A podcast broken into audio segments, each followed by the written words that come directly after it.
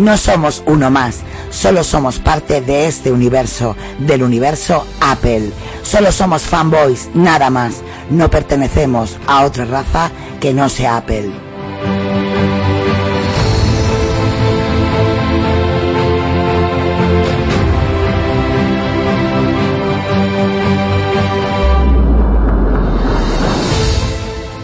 Ser fanboy no demuestra que somos un grupo de tontos, sino inadaptados a las normas.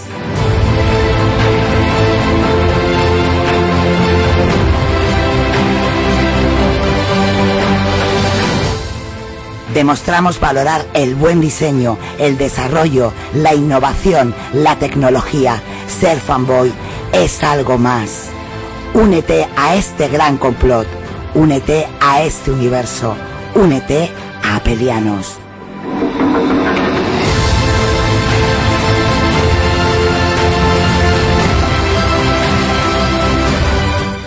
No tengas fronteras, llega más lejos, utiliza tu imaginación y échala a volar. Rompe las normas, sé tú mismo, no te dejes manipular por nadie, ni por nosotros mismos.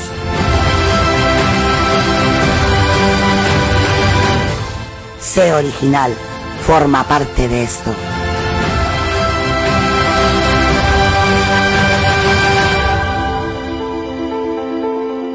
Somos apelianos, algo más que unos simples fanboys.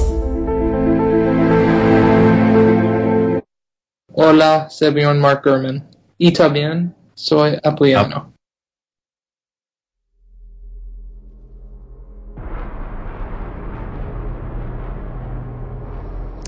Bueno, y toca programón, hoy toca NAS, pero del NAS duro, como dice Josan en su nuevo grupo de Telegram, Naseros, eh, donde se puede ver mucho porno, mucho porno NAS.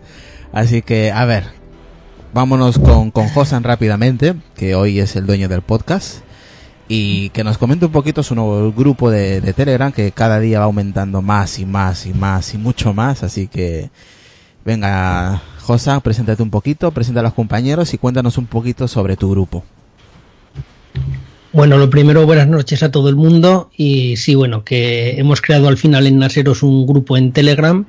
Y la verdad es que está teniendo muy buena acogida porque lo creé el viernes, el viernes ya última hora, porque no quería, quería que fuera un poquito escalonada la gente que entrara poquito a poco. Y a día de hoy, pues eh, estamos en 420 y tantos usuarios, o sea que la verdad es que ha tenido muy buena aceptación y, y, estoy muy contento. Allí ya sabéis que se puede hablar de cualquier cosa de tecnología, de NAS, de Redder, de multimedia. Y bueno, pues eso.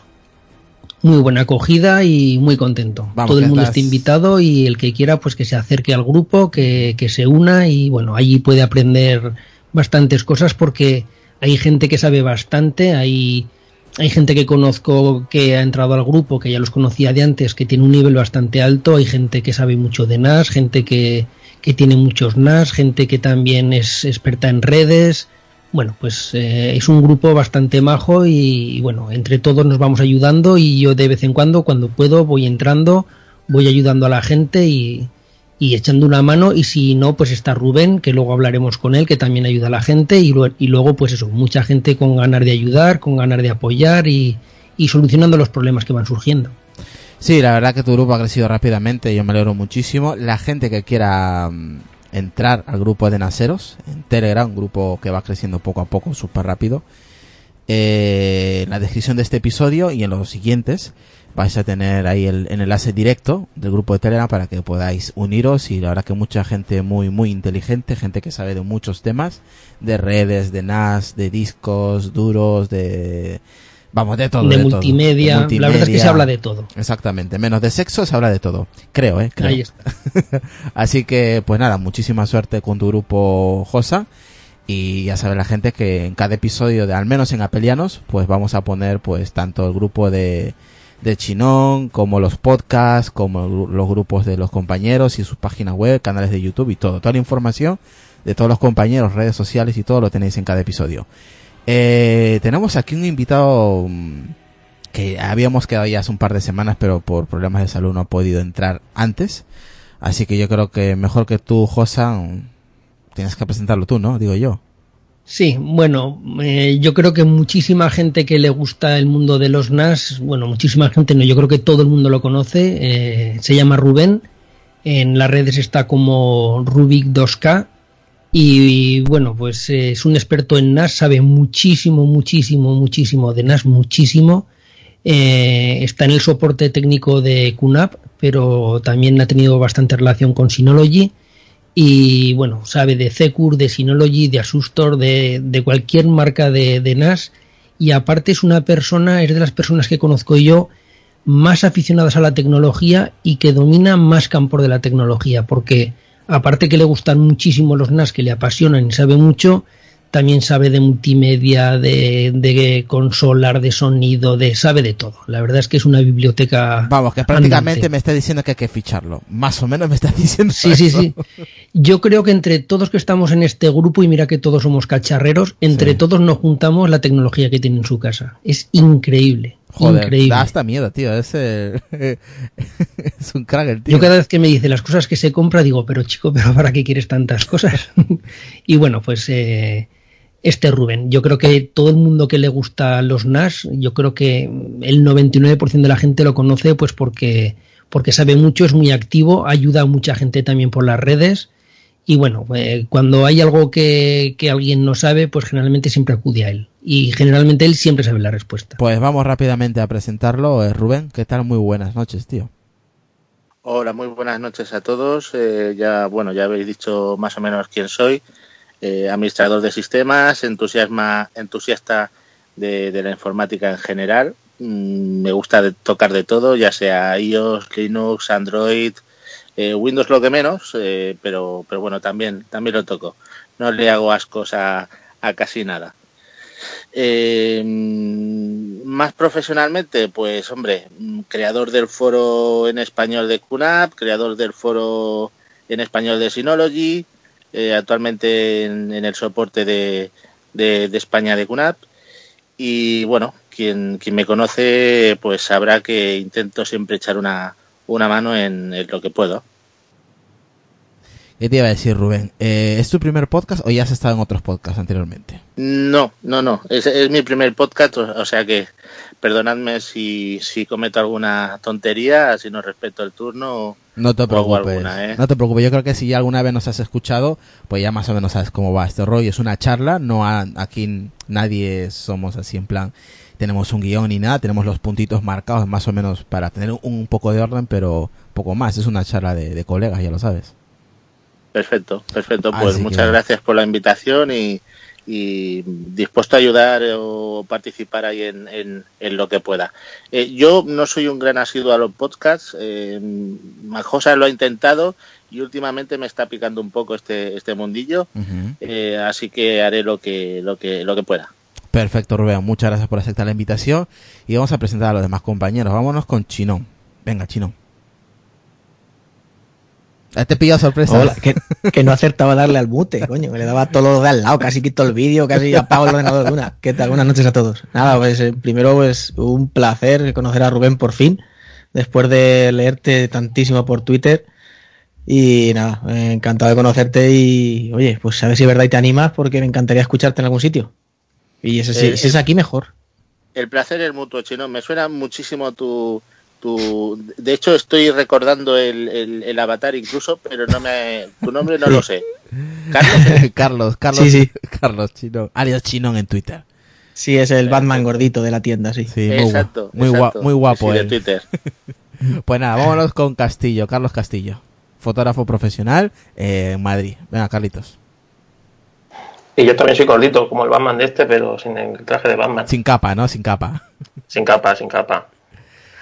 Pues nada, es un placer estar aquí, a ver qué aprendemos sobre los NAS y, nada, será un placer escuchar más que aportar. Y baterías 2 por 1 Fran, ¿qué tal? Muy buenas, tío. ¿Qué tal? ¿Cómo te va la vida?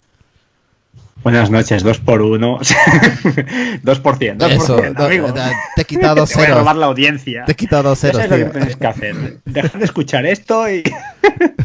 Nada, un placer, un placer. Me he encantado de, por fin, mira, escuchar la voz de Rubik, porque para mí es Rubik más que... Rubik. Y nada, que bienvenido aquí, bueno, lo que dice el, el jefe, eh, lo que diga el jefe, vaya, que esto es un grupo de amigos, que aquí no pasa nada.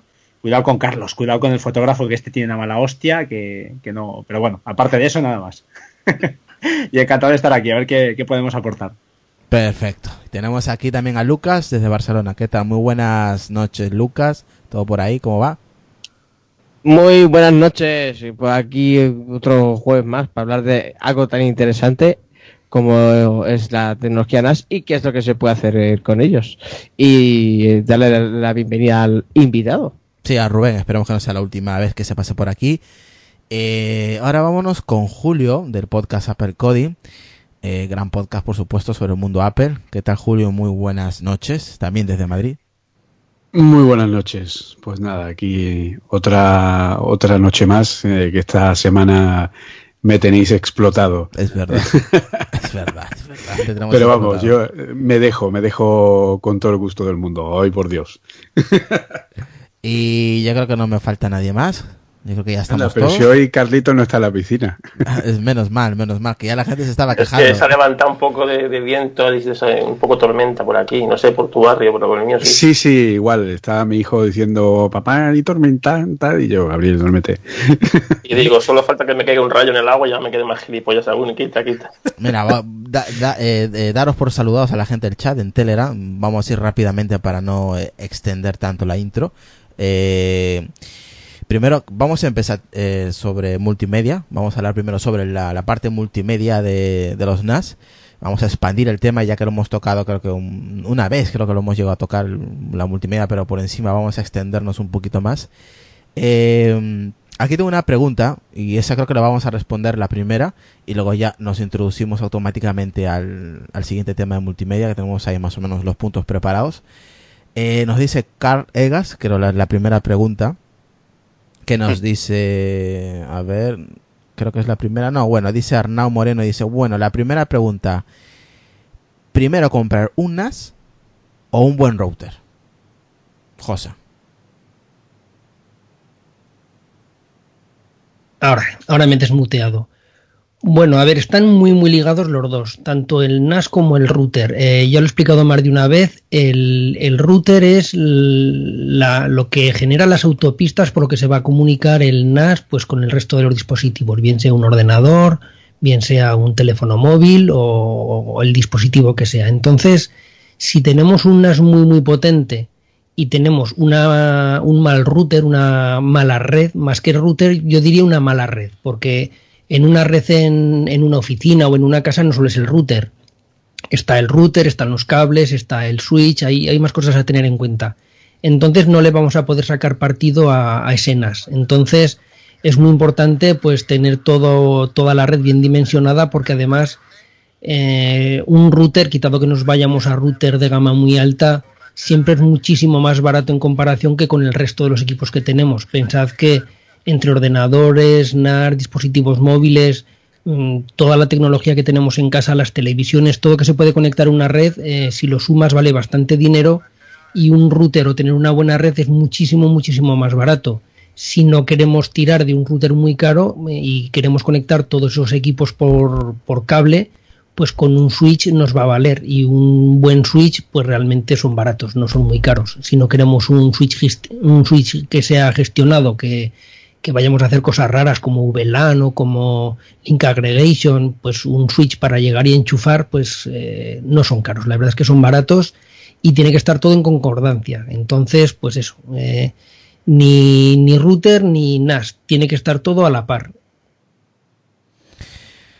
Vale, pues ahí tenéis la, la respuesta. Aquí había un audio que me había mandado Iñaki de los Joseles. A ver si puedo. a ver Pues si sí, tío, me voy a pillar una Escuchar, escuchar un poquito ahí. borrachera indecente. Ahí, escuchar. Y después me gustaría dejar una pregunta para el podcast de hoy, porque le voy a tener que escuchar en diferido, porque no sé lo que voy a aguantar, porque llevo durmiendo dos, tres horas, cuatro, cinco días.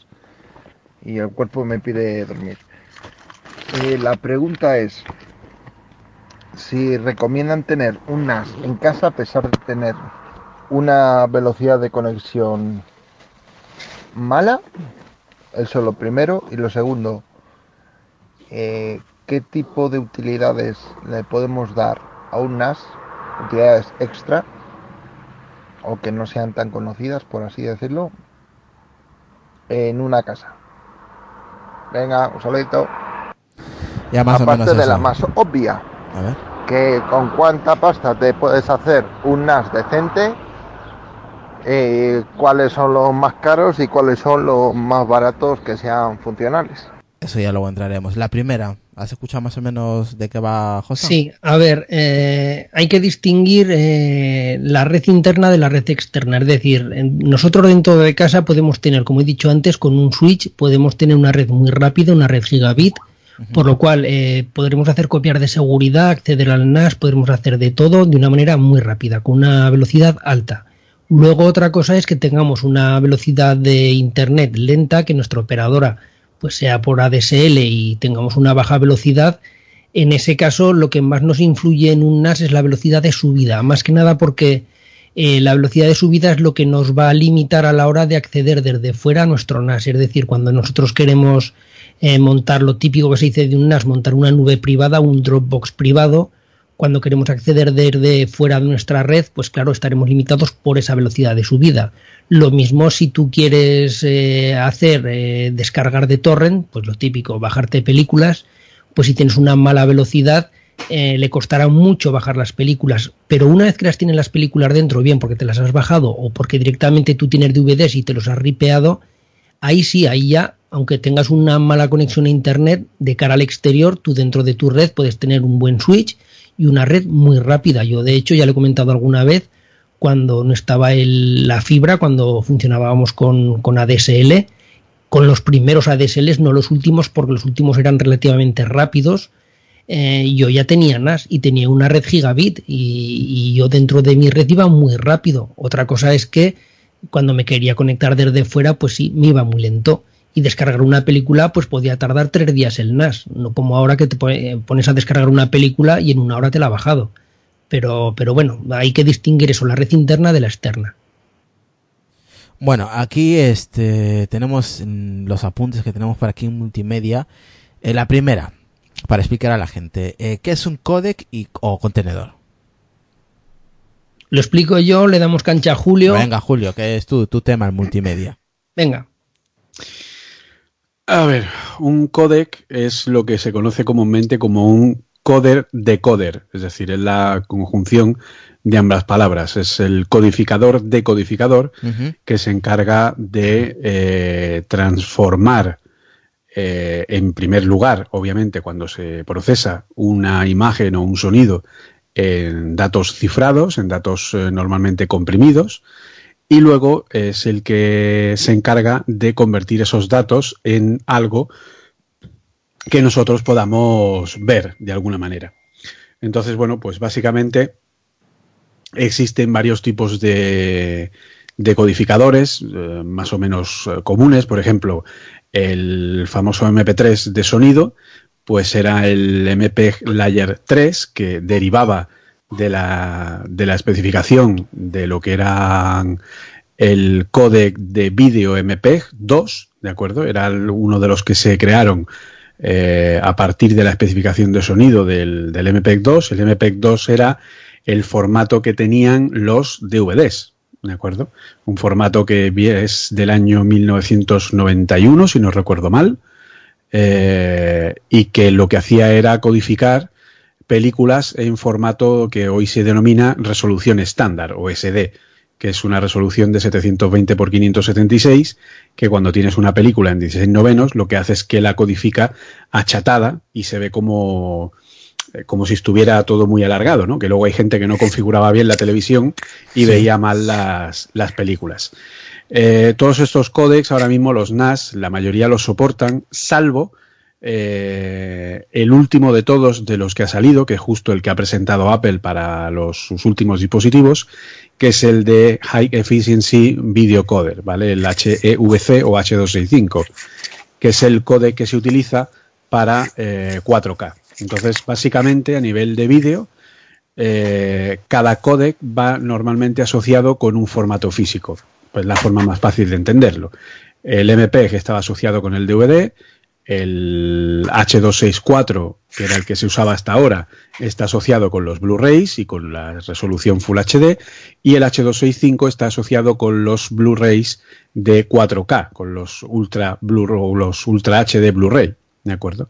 Entonces, bueno, pues eh, cada vez que un codec mejora, pues por ejemplo, el codec H265 es capaz de comprimir la mitad de tamaño, etcétera, y básicamente funcionan eh, codificando los cambios que hay entre un fotograma y los siguientes o anteriores, dependiendo del tipo de codificación que tengan. Entonces, obviamente, cuanto más códex soporte un, un dispositivo, pues más posibilidades tienes de ver. Pero eso no tiene nada que ver con el contenedor porque el contenedor es, por ejemplo, un MKV o un MP4 o cualquier tipo de fichero, que eso es un fichero donde van los, eh, digamos, lo que llaman los streams, que es como el, la pista de datos, ¿de acuerdo? O sea, tú tienes un fichero MKV y ese MKV tiene una pista de vídeo, una pista de sonido, una pista de subtítulos, otra de subtítulos en otro idioma, etcétera. Y tiene eh, opción incluso a nivel de audio de poder cambiar de una pista a la otra.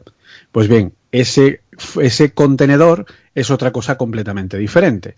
En contenedores, pues eso, tienes el MP4, el MPG, el MKV, cada uno tiene una serie de capacidades. Por ejemplo, el MKV es un, es un contenedor libre que soporta cualquier codificador, aunque no se haya inventado.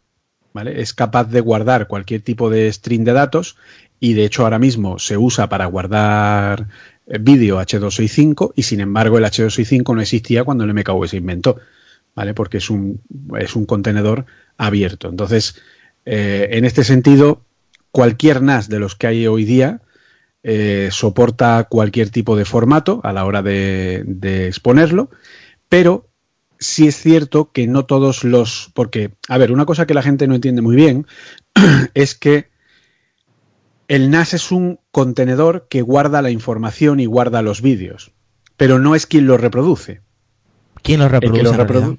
lo reproduce? el televisor o la Xbox o el Apple TV o el dispositivo que tengamos para ver esos vídeos, ¿vale? El NAS hace de disco duro.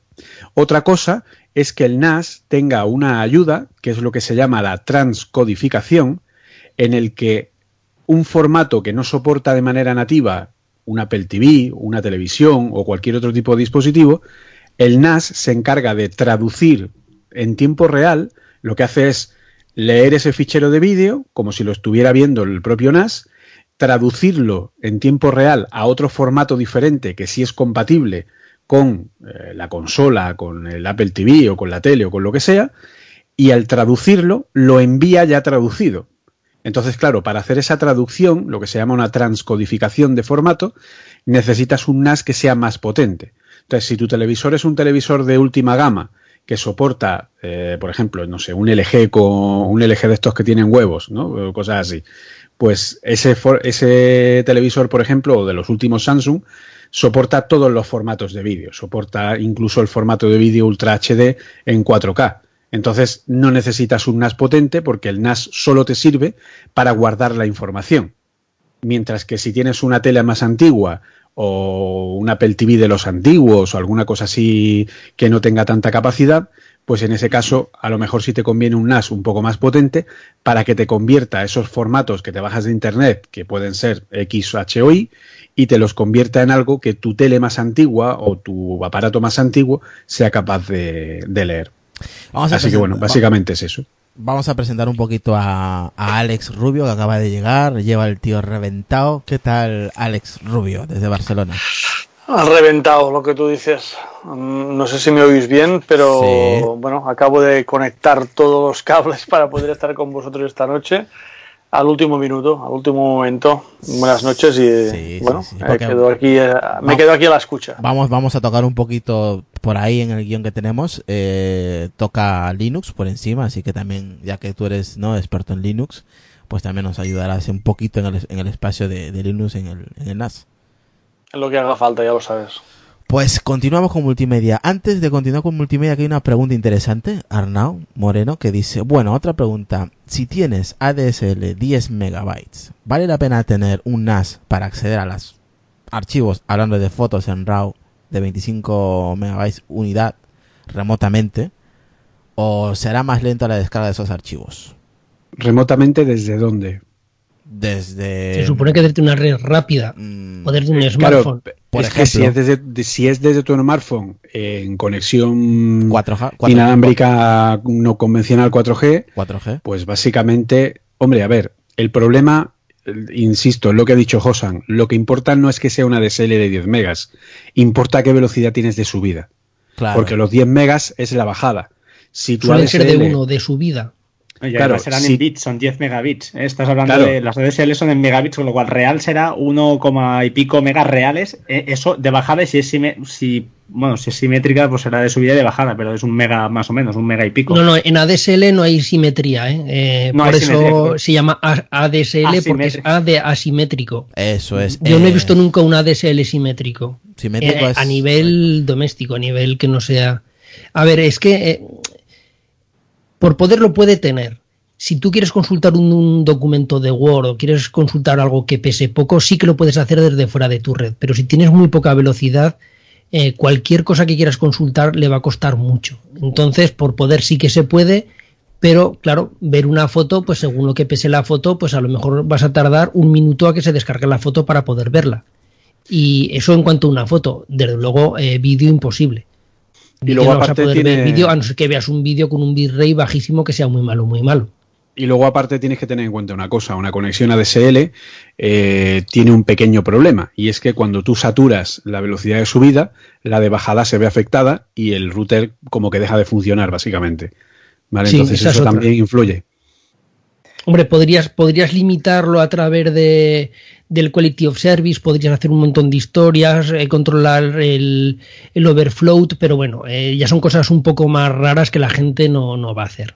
La verdad es que un, un NAS eh, con una mala velocidad de subida se puede aprovechar como copiar de seguridad y muchas otras cosas, pero para utilizarlo como nube privada mm, se queda corto. Se Y queda corto y- porque, porque estás muy limitado. Rubén, ¿qué nos puede Salida a la comentar? calle. Rubén, coméntanos Sí, un sí. poquito sobre la. Si puedo la hacer un inciso, Sí, sí, por favor. eh, por, e- por este motivo, por el que mucha gente, por muchos usuarios eh, almacenan fotos de, de gran formato, o sea, perdona, de, de- de gran peso con un formato RAW, eh, lo que suelen hacer los sistemas, tanto en Synology como en, en QNAP, es una indexación multimedia y en esa indexación multimedia crean vistas en miniatura para que el usuario, cuando quiere acceder al índice de sus fotografías a través de las aplicaciones móviles, eh, de ese foto o, o Qfoto, eh, puedan acceder eh, a una vista previa de las fotografías sin tener que llegar a acceder al, a, o sea, hacer, eh, tener que acceder a todas y cada una de las fotografías en su formato original. Es una forma de acelerar la, eh, la navegación entre las fotografías. Mm, Vale, pues oye, un puntito más que, que tenemos más o menos resuelto. Eh, a ver, este, es, esta- este apartado yo creo que también es muy interesante. eh, la, la parte gráfica, mm, Julio, la parte gráfica en, en un NAS, en un servicio multimedia, ¿cómo lo podemos llevar? ¿Son buenos la, la aceleración, la aceleración. O sea, eh, Eso es, la eh, aceleración aquí en el, en el esquema que he puesto me refiero a, a la aceleración gráfica que los NAS, al igual que ordenadores o otros sistemas, tienen un chip dedicado a la aceleración gráfica para descargar a lo que es el procesador, la CPU de, Sí. de esa transcodificación que ha nombrado antes Julio. Y bueno, explícalo, pero eso, me refiero a la aceleración gráfica por hardware. Eh, Sí. Josan- ah, perdón, Julio, adelante. No, no, di- habla, habla. habla. No, te quería comentar que esto que hablabas tú antes de la transcodificación, comentar, a ver si, si estoy equivocado, ¿no? Y si acaso tú lo, lo rematas y lo repuntas, eh, habría que distinguir entre el remuxing, ¿no? Y la recodificación. Es decir, el Sí, bueno, se ha quedado antes. A ver, eh, respecto. Sí, es respecto a lo que ha mencionado antes Julio de codec y contenedor. El codec sería como si dijéramos el formato de la pista de audio y de vídeo, porque están los codecs de audio y luego los codecs de vídeo. Y luego está el contenedor. Entonces, en el contenedor sería como una caja donde allí tú metes la pista de vídeo, las pistas de audio, por eso que cu- cuando queremos ver una película, eh, muchas veces te dice sonido español 5.1, sonido español 2.0, sonido francés, o sea, los idiomas. Entonces eso lo que hace es, el contenedor lo podemos eh, asemejar a una caja y en esa caja vamos echando pues una cinta de vídeo, cintas de cassette de audio que serían las pistas de audio, papelitos con texto que serían los subtítulos en los distintos formatos de, subtítulos que hay y los distintos idiomas. Entonces, eh, cuando nosotros queremos eh, ver una película, lo que hace es con ese contenedor coge la pista de vídeo, la de audio que elegimos, en el caso de que tenga variar de audio, coge los subtítulos, coge bastante información. Pero cuando lo vamos a reproducir y no es un formato compatible, porque los códecs no son compatibles, entonces puede ocurrir dos cosas. Una que los códecs sí que sean compatibles, pero que lo que no sea compatible es el contenedor. Entonces, eso es lo que se llama remuxing, que es cambiar de caja, pero no necesita nada de potencia de procesamiento, porque lo único que tenemos que hacer es coger, sacar de esa caja todas las pistas de audio, de vídeo, de, de, de subtítulos, todo lo que hay, y lo pasamos a otra caja sin tocar nada, solo es cambiarlo de caja. Entonces, una película, hacer un remuxing le puede costar segundos. Un ordenador, hacer un remuxing de una película, a lo mejor te lo puede hacer en, dependiendo de la potencia del procesador, dependiendo de la RAM, de un montón de cosas, pero bueno, te puede costar a, lo mejor un minuto, minuto y medio, dos minutos si tú quieres hacer un remuxing, ¿vale? Sin embargo, cuando tiene que cambiar el codec, ahí sí que le cuesta, ahí sí que tiene que hacer la transcodificación. Entonces, si tenemos que pasar de un códec de H264 a H265 o de un AVI a H264, ahí sí que le cuesta. Ya no solo es cambiar de códec, sino cambiar el formato de esa pista de audio o de vídeo. Y entonces ahí sí que hay que hacer una transcodificación y es lo que realmente le cuesta al, al, procesador. Ahí sí que tiene que trabajar y sí que sufre porque lo que tiene que hacer es como si dijéramos cambiar fotograma a fotograma. Entonces, eh, ahí sí que trabaja. Entonces hay que diferenciar lo que es un remuxing, que un remuxing es algo muy rápido, que es cambiar de caja, básicamente sacar todo de una caja y meterlo en otra, y luego el, la transcodificación, que sí que ya es más laboriosa. Por eso en, en, los NAS eh, es muy distinto que el NAS tenga que hacer una transcodificación a que tenga que hacer un remuxing a que no tenga que hacer nada.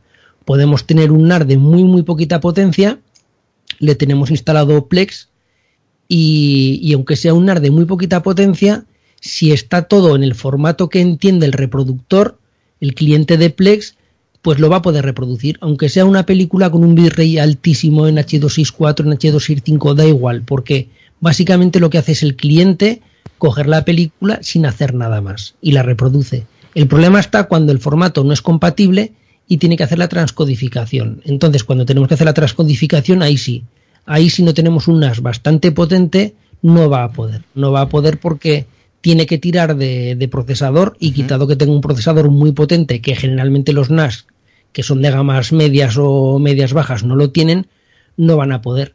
Y para suplir eso está lo que ahora va a comentar Julio, que es la aceleración gráfica, es decir, ponerle un hardware especial a ese, a ese NAS, que, es también lo que le ha hecho ahora Apple a los nuevos ordenadores con el H265, es vamos a ponerle un chip especial, un procesador especial que solo sepa hacer eso y que se encargue de hacer esta transcodificación o de pasar de un formato a otro.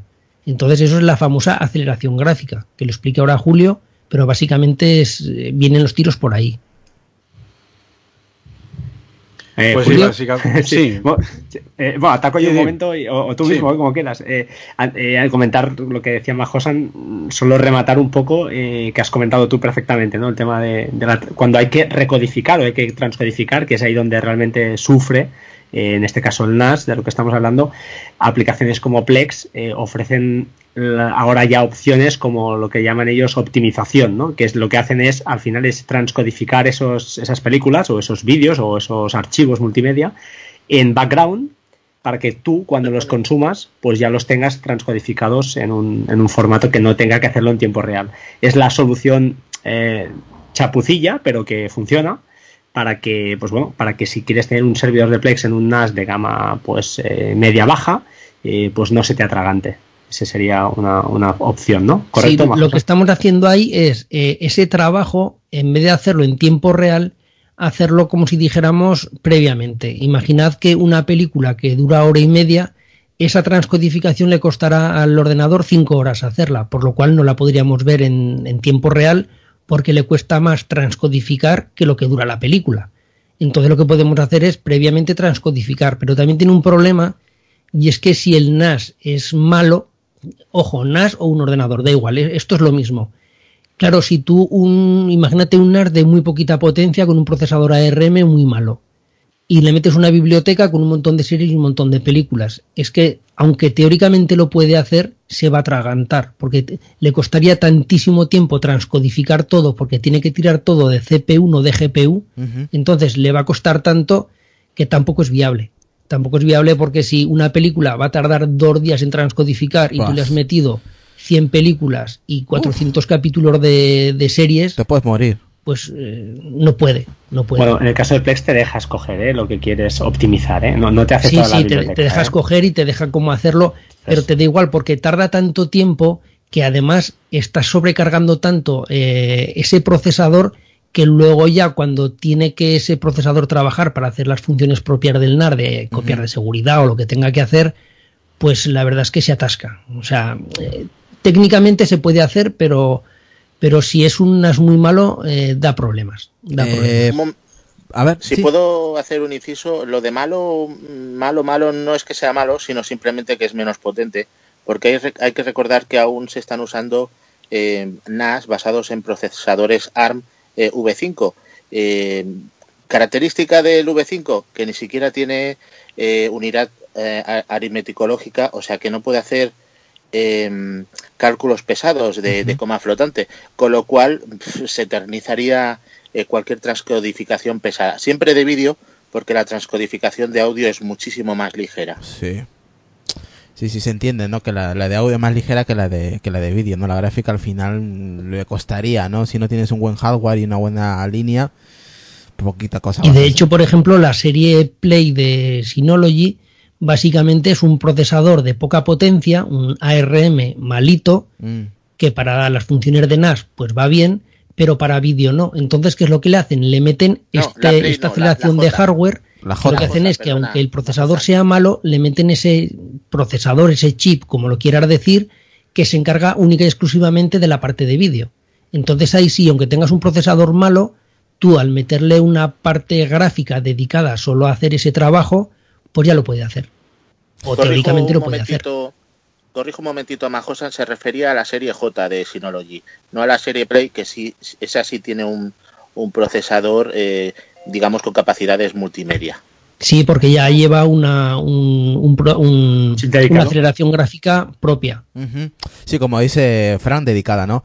Eh, a ver, vámonos a pasar a Julio, que al final se había quedado ahí a medias con el tema de, de la aceleración gráfica. A ver si nos puede aclarar el tema un poquito resumido, Julio.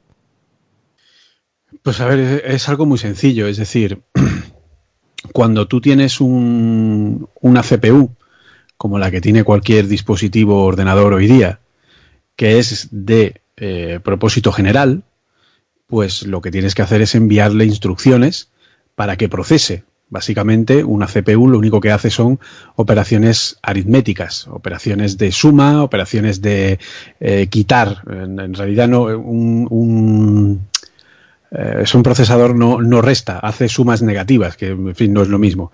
Eh, y, y al final, pues, lo único que hace un procesador básicamente es sumar datos, moverlos de un sitio a otro y trabajar con esos datos y transformarlos en función de la serie de instrucciones que se le da. Entonces, como es algo que es de título genérico, cuando tú quieres hacer una transcodificación o un tipo de proceso muy complejo, tienes que programar todas las instrucciones que dan lugar a la decodificación del vídeo a una imagen plana que se pueda trabajar sin ningún tipo de codificación para luego volver a codificarla en un nuevo formato diferente, lo cual es, imagínate, a 25 imágenes por segundo que tiene PAL eh, de una película y a una resolución grande, pues tiene que ir uno a uno eh, descomprimiendo o decodificando cada imagen y luego volviéndola a comprimir. Y además la compresión eh, utiliza los cambios, como he comentado antes, que hay entre ese frame y el siguiente,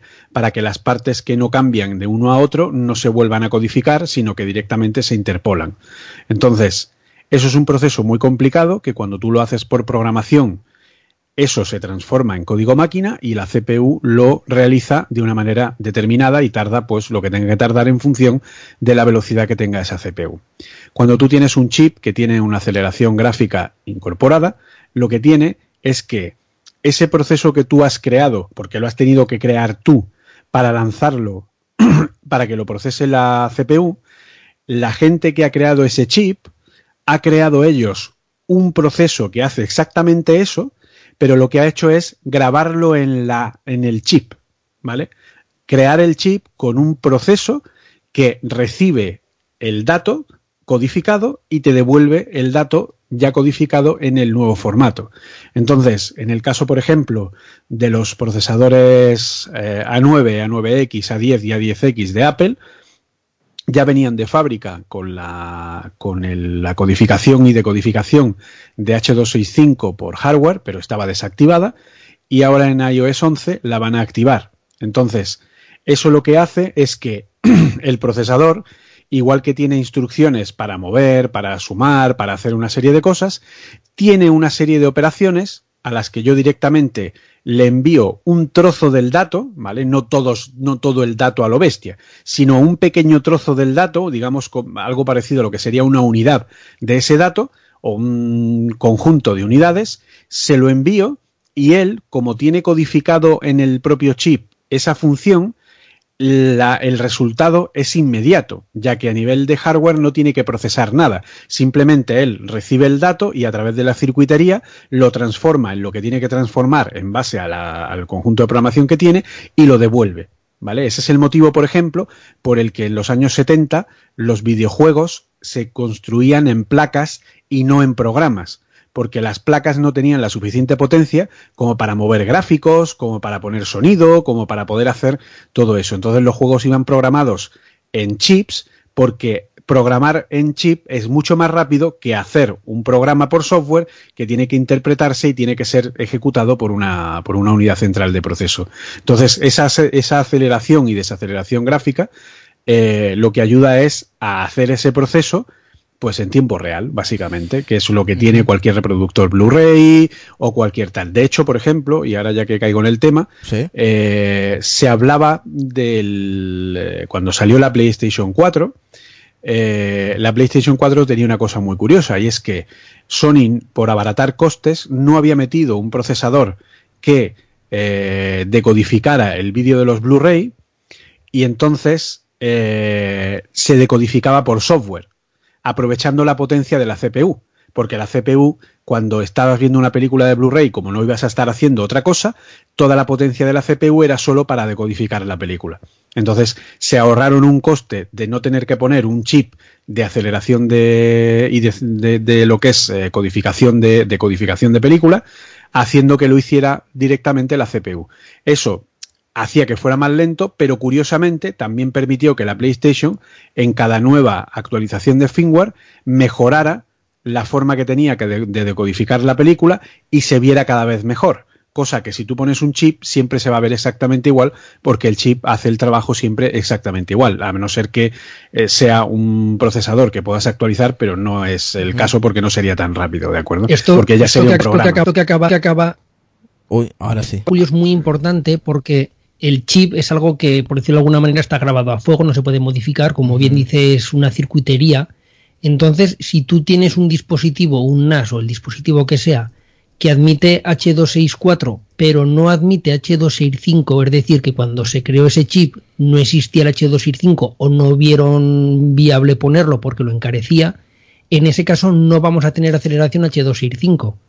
Es decir, si nosotros tenemos un NAS que te reproduce 4K en H264, pero no en H265, en H265 no lo va a poder hacer a través de la aceleración gráfica, lo podrá hacer tirando de, CPU, es decir, lo podrá hacer tirando de procesador, pero ya no lo hará de una manera tan fluida y de una manera tan rápida. Entonces, eso tiene que quedar muy claro que un NAS, que es lo que estamos tratando hoy, si hay un, vamos a llamarlo codec, ¿vale? Si hay un codec que no lo puede tratar la aceleración gráfica, eh, no lo puede tratar es decir, no lo va a poder tratar. Otra cosa es que ocurra, como ha dicho Julio, que sí que esté ese chip metido, pero que por problemas de drivers o por algún problema no esté activado y sería cuestión de activarlo. Pero si ese chip no está metido, no se puede modificar. El, el, NAS tú ya lo tienes en tu casa, te lo has comprado y no se le puede modificar de ninguna manera.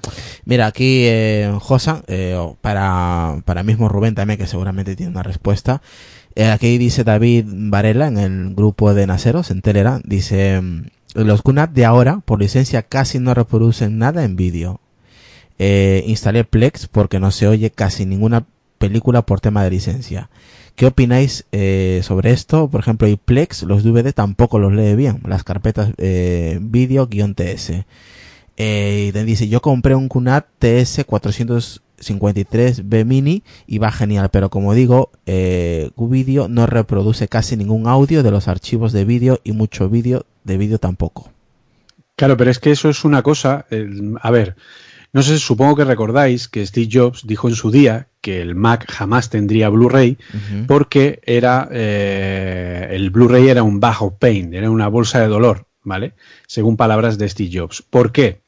Porque el Blu-ray supone, si tú quieres poner un reproductor, o sea, si tú quieres permitir que tu lo que sea reproduzca Blu-ray, le tienes que pagar una licencia por el, por el disco, un royalty, por el uso del, formato de disco a Sony. ¿Vale?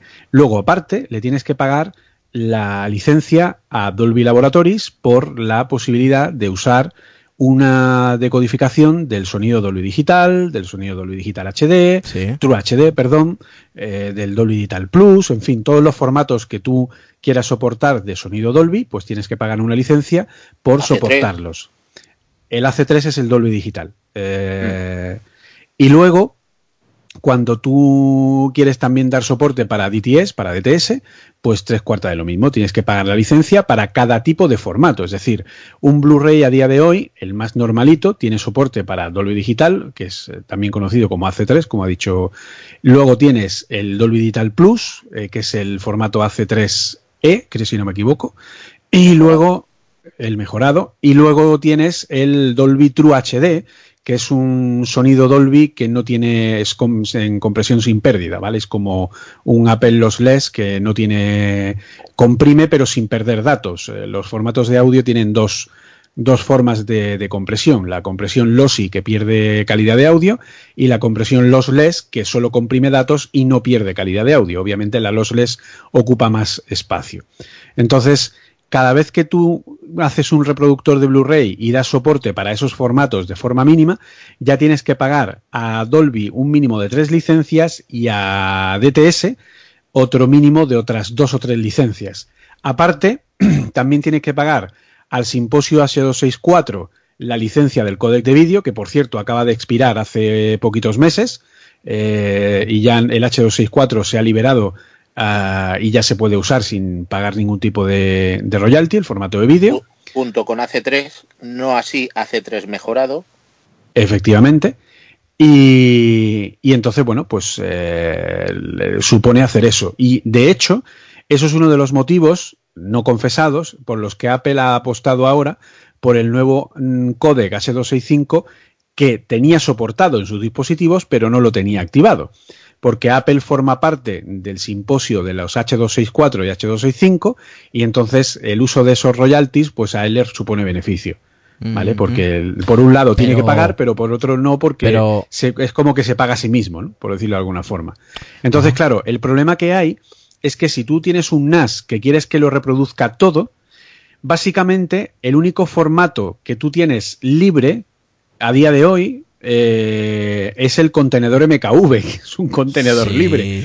pero todos los demás formatos y tienen licencia, lo que pasa que, como digo, da la casualidad que el MP3 acaba de perder la licencia, por lo tanto es libre, el, AC3, el, H264, en fin, hay una serie de formatos que ya, digamos que la licencia ha expirado, pero bueno, ya se han encargado los, los eh, pertinentes de crear nuevos formatos. Entonces, bueno, pues ese es el gran problema, que si tú quieres sacar un, por ejemplo, un iPhone, pues el iPhone, eh, parte del precio es pagar la licencia de reproducción de MP3, la licencia de reproducción de H264, la licencia de reproducción de tal. Entonces, por eso hay muchos reproductores, como por ejemplo el, eh, no me acuerdo cómo se llama, uno de los más usados en el Apple TV, que la versión gratuita no reproduce Dolby Digital y te obliga a comprarlo. Y entonces la gente te, te protesta, te dice, ay, es que no reproduce AC3. Claro, porque si pusieran reproducción AC3 tendrían que pagar el royalty. Entonces, claro, para poder pagar el royalty, pues obviamente te piden a ti que pagues primero. Obviamente. Esa, esa, esa aplicación era de Infuse, Infuse. Exactamente, esa La, la que estás Mira, comentando. yo sí, quiero- pero eh, este oyente a lo que se refiere realmente es, ahora que lo explique Rubén, El problema que ha tenido QNAP es que eh, antes sí que reproducía todos esos formatos. Entonces, eh, gente que se compró el NAS hace un año, año y medio, tres años, eh, los NAS de QNAP además tienen también salida HDMI, por lo cual puedes utilizarlos como un reproductor. Aparte de instalarle Plex, también hace en función de reproductor. Entonces toda esta gente se compró un NAS de QNAP porque tenían esta funcionalidad. Y el problema ha sido que tú te lo compraste con esta funcionalidad y ahora eh, que lo explique Rubén, pero derivado de esto que has comentado tú de las licencias y de los derechos, a QNAP ahora muchas de esas licencias se las han quitado y no puede reproducirlas, por lo cual tú te compraste un NAS que podía reproducir eh, DTS y ahora ya no puede reproducir DTS.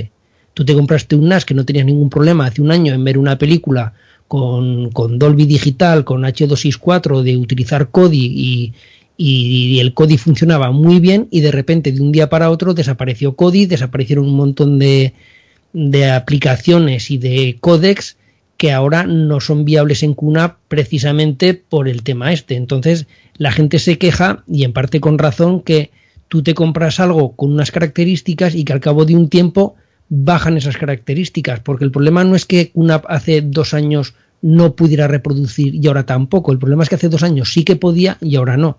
Entonces que explique un poco Rubén de dónde ha venido esta problemática y bueno, un poquito viene por ahí. Explícalo.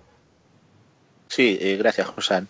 Eh, a ver, sin entrar mucho en detalle, porque tampoco conozco el, tema al, al 100%, sí que es cierto, y todo esto se deriva, habla de Cubidio, pero todo esto se deriva de la retirada del soporte de, de, de AC3 o Dolby Digital, como lo queramos llamar. Entonces, el problema está en que hasta, hasta ahora no sé qué acuerdo había con Dolby, pero sí que sé que se tuvieron que renovar las licencias y no se ha llegado a un acuerdo. Yo espero y confío en que tarde o temprano se llegue a un acuerdo, porque mm, al final quien pierde es tanto Dolby como, como. Y seguramente esto tardará por afectar a las demás compañías. ¿eh? Synology no se va a ver, eh, seguro que se va a ver afectada por esto también. Otra cosa es que ellos pasen por el aro o no pasen por el aro mm, o tengan un mejor acuerdo o un peor acuerdo. Eso da igual. El problema es que hace tres, como bien ha comentado eh, aquel compañero, pues eh, hay que pagar una licencia y esa licencia no es gratuita. Entonces, si, si se establece un precio razonable, pues perfecto, pero si no se llega a un acuerdo, pues ha pasado lo que, lo que ha pasado, que al final QNAP se ha visto en la obligación de, de retirar ese códec. Mm, Muy a su pesar, ¿eh? muy a su pesar, porque le ha llovido críticas y le están lloviendo aún críticas eh, por ese por esa decisión. Pero es que es una decisión legal no es no es, es, es estrictamente legal. O sea eh, Dolby quería un, un, un, precio o digamos un y QNAP se ve que no, no, no lo ha aceptado. Pero mm, creo que también ha habido algo más aparte de esto. No, no puedo no puedo decir más porque tampoco lo conozco al 100% pero sí que sí que ha, sido un problema legal y, y, como no han querido renovar la licencia pues eh, se ha tenido que, que, retirar. Y de no haber hecho lo contrario pues ahora estarían afrontando pues una demanda con los correspondientes gastos y problemas legales. Eh, yo lo entiendo que obviamente si fuera un usuario y como usuario eh, no, no, me gustaría que perder funcionalidad. Ahora eh, creo que hay alternativas ¿eh? porque nosotros las hemos comentado en, en Naseros, o, no, Majosan. Sí, sí, nosotros eh, yo escribí varios artículos y subí unos. Bueno, eh, para el que no lo sepa, utiliza como una especie de, de. No es un plugin, no es un parche, pero bueno, como un programita pequeño que se llama Codex Pack, que, que, tiene ahí como los drivers de aceleración gráfica, realmente no son unos drivers, pero bueno, para que me entendáis. Entonces, eh, eso es lo que hace el, lo que controla el sonido en, en QNAP.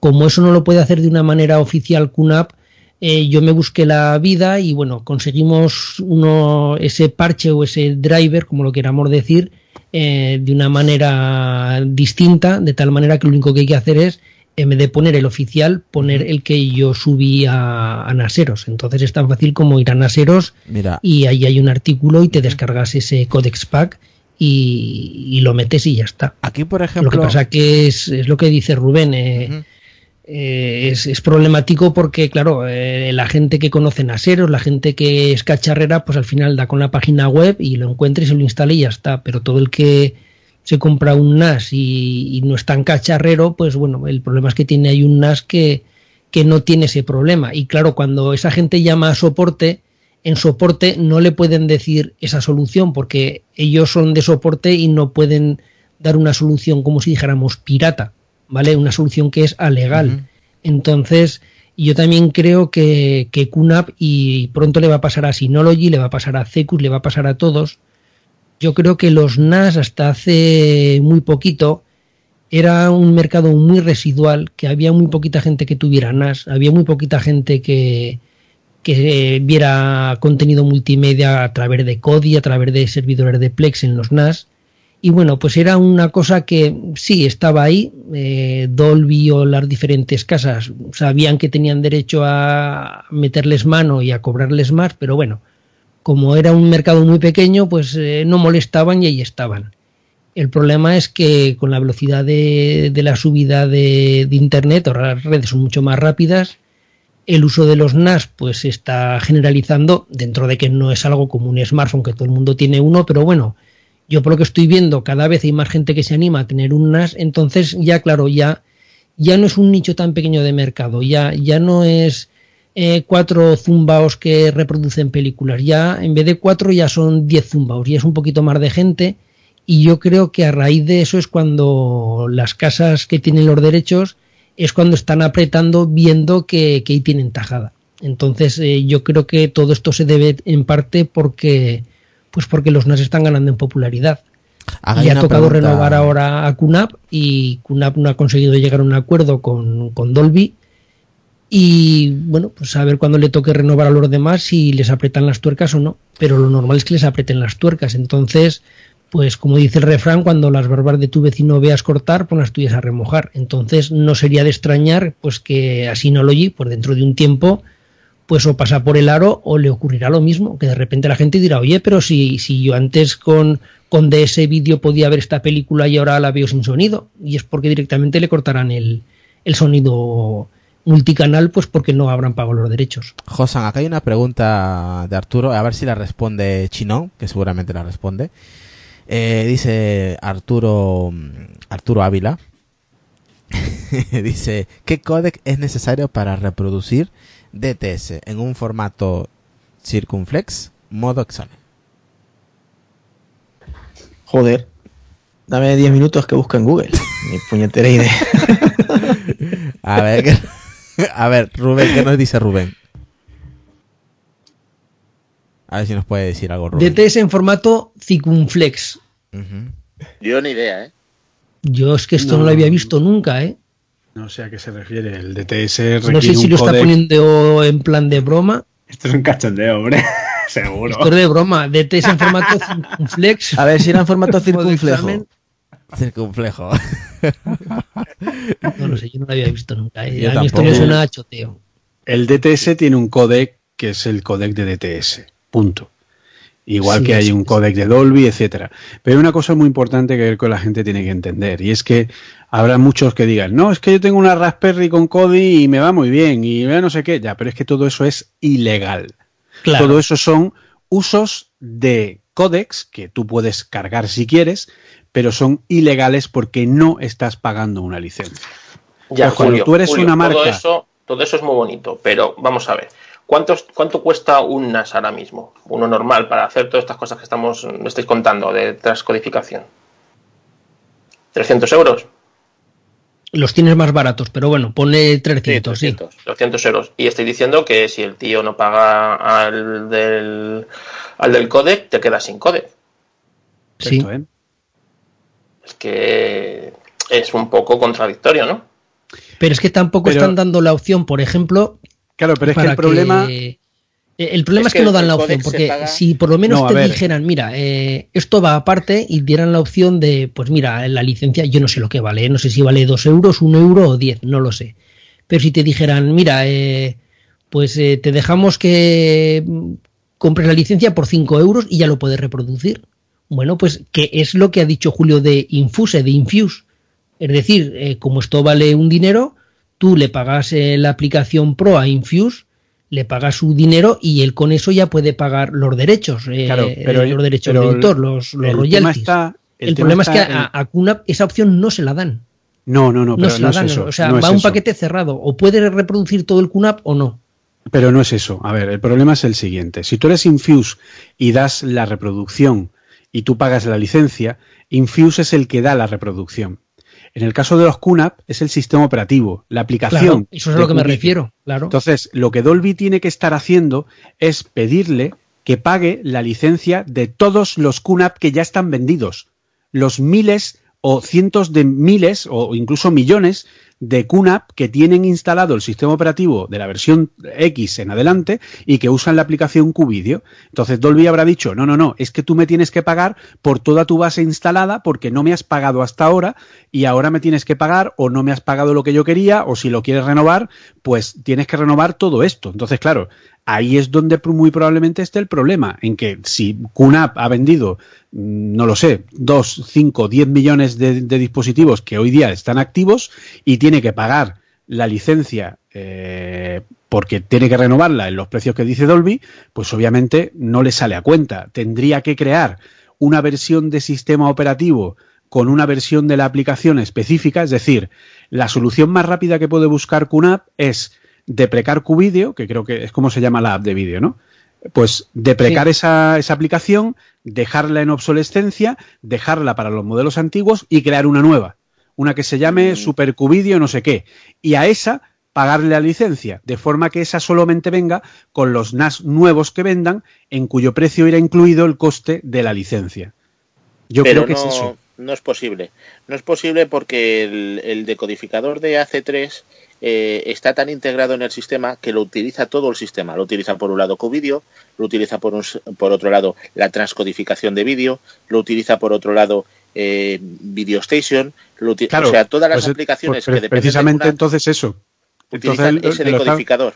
Claro, pues, pues, entonces me está dando la razón. El problema es que tendrían que pagar por todos los sistemas operativos, por toda la base de sistemas operativos ya instalados que utilizan esos eso. codecs. Exacto, sí. Si es que el problema, mm, yo no, no, no me quiero posicionar a favor de, de ni, ni, ni de Dolby, pero el problema creo que ha sido más por las condiciones draconianas que pedía Dolby eh, y que obviamente no le ha quedado más remedio a QNAP. Eh, no, es por, no, no es por excusarlo, pero creo que no le ha quedado más remedio que, que quitarlo, que cortar por lo sano y quitar directamente el, el códec. Eh, de hecho, eh, es, es, es literalmente eso. Han quitado eh, literalmente el códec. No han modificado nada más. Simplemente han quitado el códec de AC3 y por eso hay un paquete por ahí que sí que lo integra y el sistema funciona. Porque si lo hubieran deshabilitado, no funcionaría el códec de AC3. Claro, pero ahí ya Dolby no puede decir nada. Ellos como, ah, es que si la gente lo piratea, yo no, Claro, yo no lo doy es de una forma oficial. pirata que Naseros ha subido a internet, pero eh, Pues te- no te sabe que pagar, Naseros tío. está haciendo eso. Es, Pues es- te- es algo pirata. Mira, por ejemplo, el, el- formato de, de exFAT, el formato de las tarjetas de memoria exFAT, eh, ahora es privativo también y, y no se puede. Hasta ahora venía tanto en QNAP como en Synology. Tú le podías meter una tarjeta SD y formatearlo con exFAT. Y desde hace un año ni en QNAP ni en Synology no se puede. Entonces, la opción de hacerlo es eh, pagar. Entonces, tú tienes una aplicación que tú me parece que vale 4 o 5 euros. Entonces, tú pagas esa aplicación y, y ya tienes derecho a utilizar exFAT. Ya puedes meter una tarjeta de una tarjeta SD y formatearla en ese formato. El problema es que, como está- dice Rubén, eh, está, está muy integrado esos codec en todo lo que es el sistema operativo. Así como exFAT no tiene nada que ver con el resto del sistema y se puede hacer esa aplicación que tú le pagarás 4 euros a QNAP o a Synology y, y luego de esos 4 euros le darán 2 o 3 a Microsoft, que son los dueños de exFAT. Pero, pero el problema es que aquí no se puede hacer en el tema de, estos codecs de, audio. Y yo me inclino que es, pues eso, pues porque ahora ya los NAS eh, ya tienen bastante, no cuota de mercado, pero ya son bastante visibles. Y, claro, eh, tienen que intentar atajar por ahí, pues porque una Raspberry Pi, pues no se puede. O sea, yo ahora cojo, me instalo un código, me instaló cualquier otro sistema multimedia en una Raspberry Pi, ojo, o en un ordenador, y ahí no sabe Dolby que yo me he instalado su, su driver. Entonces, pues, pues, o sea, su, su, su codec. Entonces, a mí no tienen dónde engancharme, pero claro, a QNAP sí, porque saben que ha vendido este año tantos equipos. Bueno, chicos, ese es el problema. A ver si hacemos un parón de unos minutos y regresamos con. Yo creo que vamos a, a regresar ya para finalizar el tema de multimedia, eh, con Linux, con Kodi y los problemas y de, de cada de cada NAS, ¿no? De QNAP y de Synology. ¿Qué os parece? Luego regresamos con, con esos temas. Para allá, creo que con eso vamos finalizando el, apartado de multimedia, porque todavía nos quedan más cositas por ahí. Así que, ¿qué, qué pensáis? Por mí, correcto. Vale, perfecto. Entonces vamos a descansar un par de minutos que ya vamos una hora y cuarto más o menos de, de directo y regresamos con Linux, Kodi y problemas tanto de QNAP como de Synology.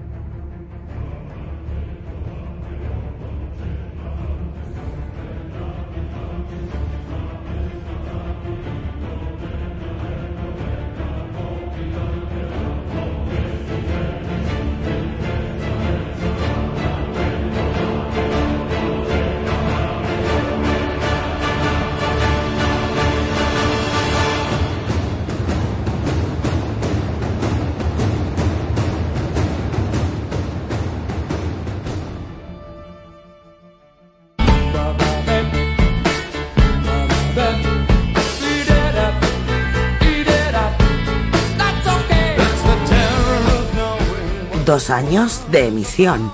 Ya es hora de vernos las caras. ¿Te apetece pasar un rato con los integrantes del podcast Apelianos?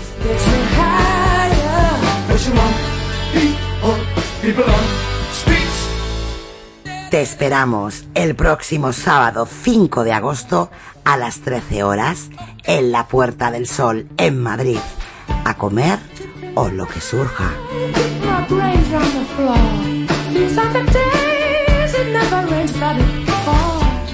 Confirma tu presencia por Telegram, Twitter, arroba apelianos o por correo electrónico apelianos arroba gmail.com.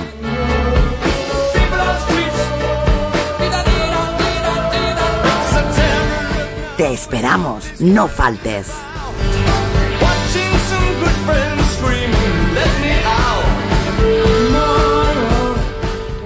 Esto es Apelianos Podcast.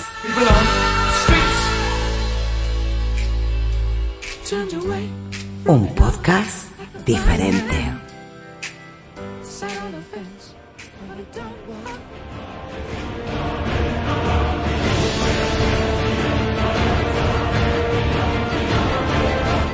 Bueno, ya estamos de regreso. Ahora vamos a entrar al tema de lleno. El, el poco tema que nos queda en el tema de multimedia, estaremos todo ratito. ¿Qué pasa, Julio, que te hemos escuchado? Que nos invaden los romanos el 5 de agosto. ¡Corre, insensato! Qué cabrón. Ay, Dios mío. Y se ríe. el Yo estoy venido el 5 de agosto. Sí. ¿Lo ve? Él ya corre. A ver, eh, Julio, ¿te parece si hablamos un poquito de, de Cody? ¿Sabes lo que es Cody? Me imagino que sí, ¿no? Dios mío, lo que le ha preguntado a Julio, que si no sabe lo que es Cody, Julio, dile algo. Oye, no lo tiene por qué saber todo, tío. A ver, háblanos, háblanos un Pero poquito. tú sabes, tú sabes lo que es el Xbox Media Center. Eh, una puñetera mierda. A ver, vamos a ver. Anda, anda, anda, anda. A mí me vendes, Ese- a mí véndeme, a mí una consola, no un media center. A ver, Julio, ¿qué, qué, qué- qué es Cody en un NAS? Eh, para que la gente igual no lo conoce, no igual hay gente que todavía no lo conoce, pero para que nos expliques un poquito el mundo de Cody, ¿qué podemos hacer con el software de Cody en un NAS?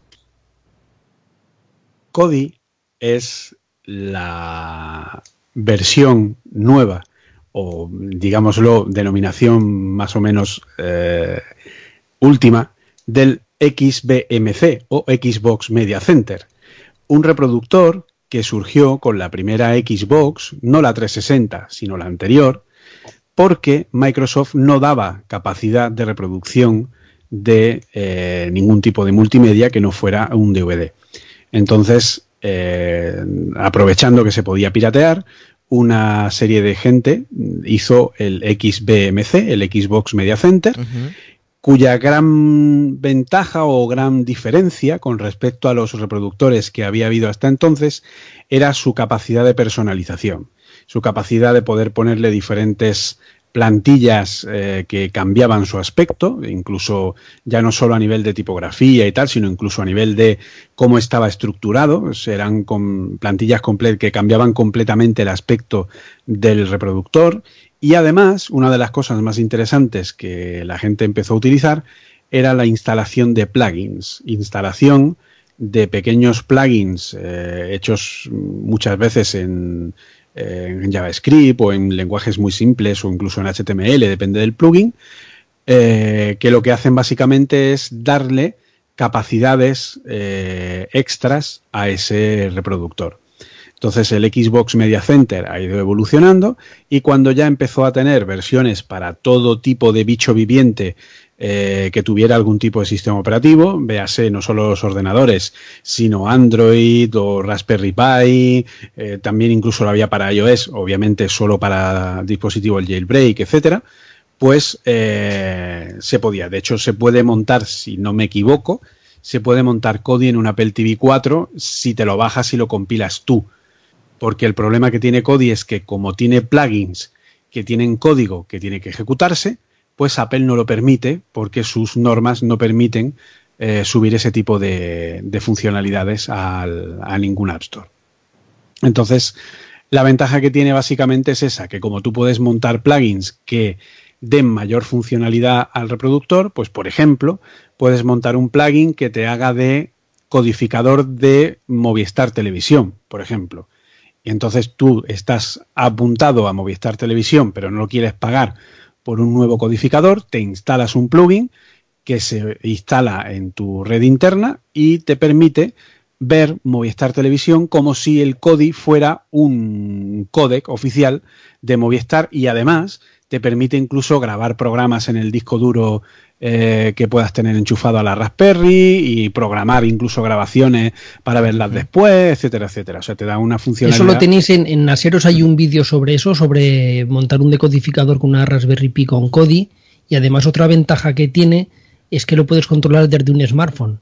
Oye, Porque y- como Kodi se puede controlar desde un smartphone, Pero hace- falta mando a tener- distancia, hace falta eh, tener también un- tienes la ventaja de que directamente con el smartphone lo puedes manejar, incluso tiene más funciones manejándolo con un smartphone que con el propio mando del decodificador oficial, por decirlo así. Obviamente que es tienes que más, tener banda Kodi ancha, tiene, ¿no? cuando es eh, cuando tú tienes una Raspberry Pi, eh, Kodi soporta HDMI CEC, que es un estándar por el que las eh, por el que el control del mando a distancia pasa a través del HDMI y hace que pueda ser manejado por un dispositivo externo. Entonces, si tienes una tele compatible, eh, tu propio mando del televisor te va a permitir controlar Kodi directamente eh, como si fuera parte del propio televisor a través de una Raspberry. Yo, por ejemplo, en mi tele Panasonic, que tiene ya unos añitos, pero tiene este formato, yo pongo la Raspberry y automáticamente me detecta el mando por HDMI CF y entonces yo con los cursores y el botón OK del mando de la tele controlo Kodi y no necesito ningún smartphone que controle nada y lo manejo perfectamente. O sea, tiene sí, y te un montón el mando, de, el mando propio del decodificador. Claro, entonces tiene un montón de opciones. Luego le puedes instalar plugins que acceden, obviamente, a sitios de, mm, eh, de no recomendación legal eh, de todo tipo. Prácticamente todos los trackers de Torrent tienen algún plugin para, para Kodi en el que directamente puedes eh, ver las películas, o sea, te permite, igual que tú, cuando quieres una película, vas y te bajas el torrent y te bajas la película, el fichero al, a tu ordenador, pues también permite que en vez de bajártelo se reproduzca en tiempo real mientras se está bajando. Eh, Julio, Julio, ¿se puede correr 4K con normalidad desde Kodi en tu televisión sin problema? ¿O, Depende de... Es que Kodi es un software. ¿O va a tirones? Es que Kodi, insisto, es un software. Depende de donde tengas puesto Kodi. Si mm. tienes puesto sí que se puede, sí. Lo que pasa es que hace falta que el reproductor sea potente. tenga soporte 4K. Es decir, eh, una Raspberry Pi no soporta 4K, por lo cual no puedes, pero si tú solo instalas en un ordenador que sí que tenga salida 4K, sí, que se puede. Ah, o sea, de, poder se puede.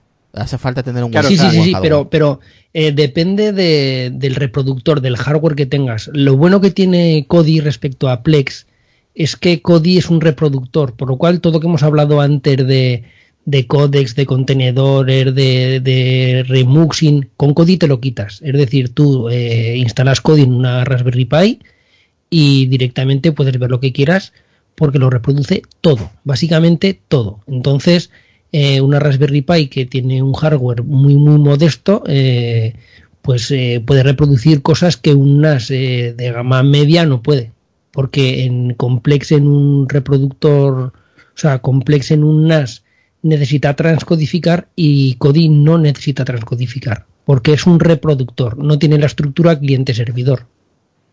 Claro, al igual que en Fuse es exactamente lo mismo. Lo que pasa es que aquí. O VLC o cualquiera de estos. Exacto, lo que pasa es que aquí pierdes, entre comillas, porque también sabemos que haciendo algún apaño se puede conseguir una centralización de, la base de datos.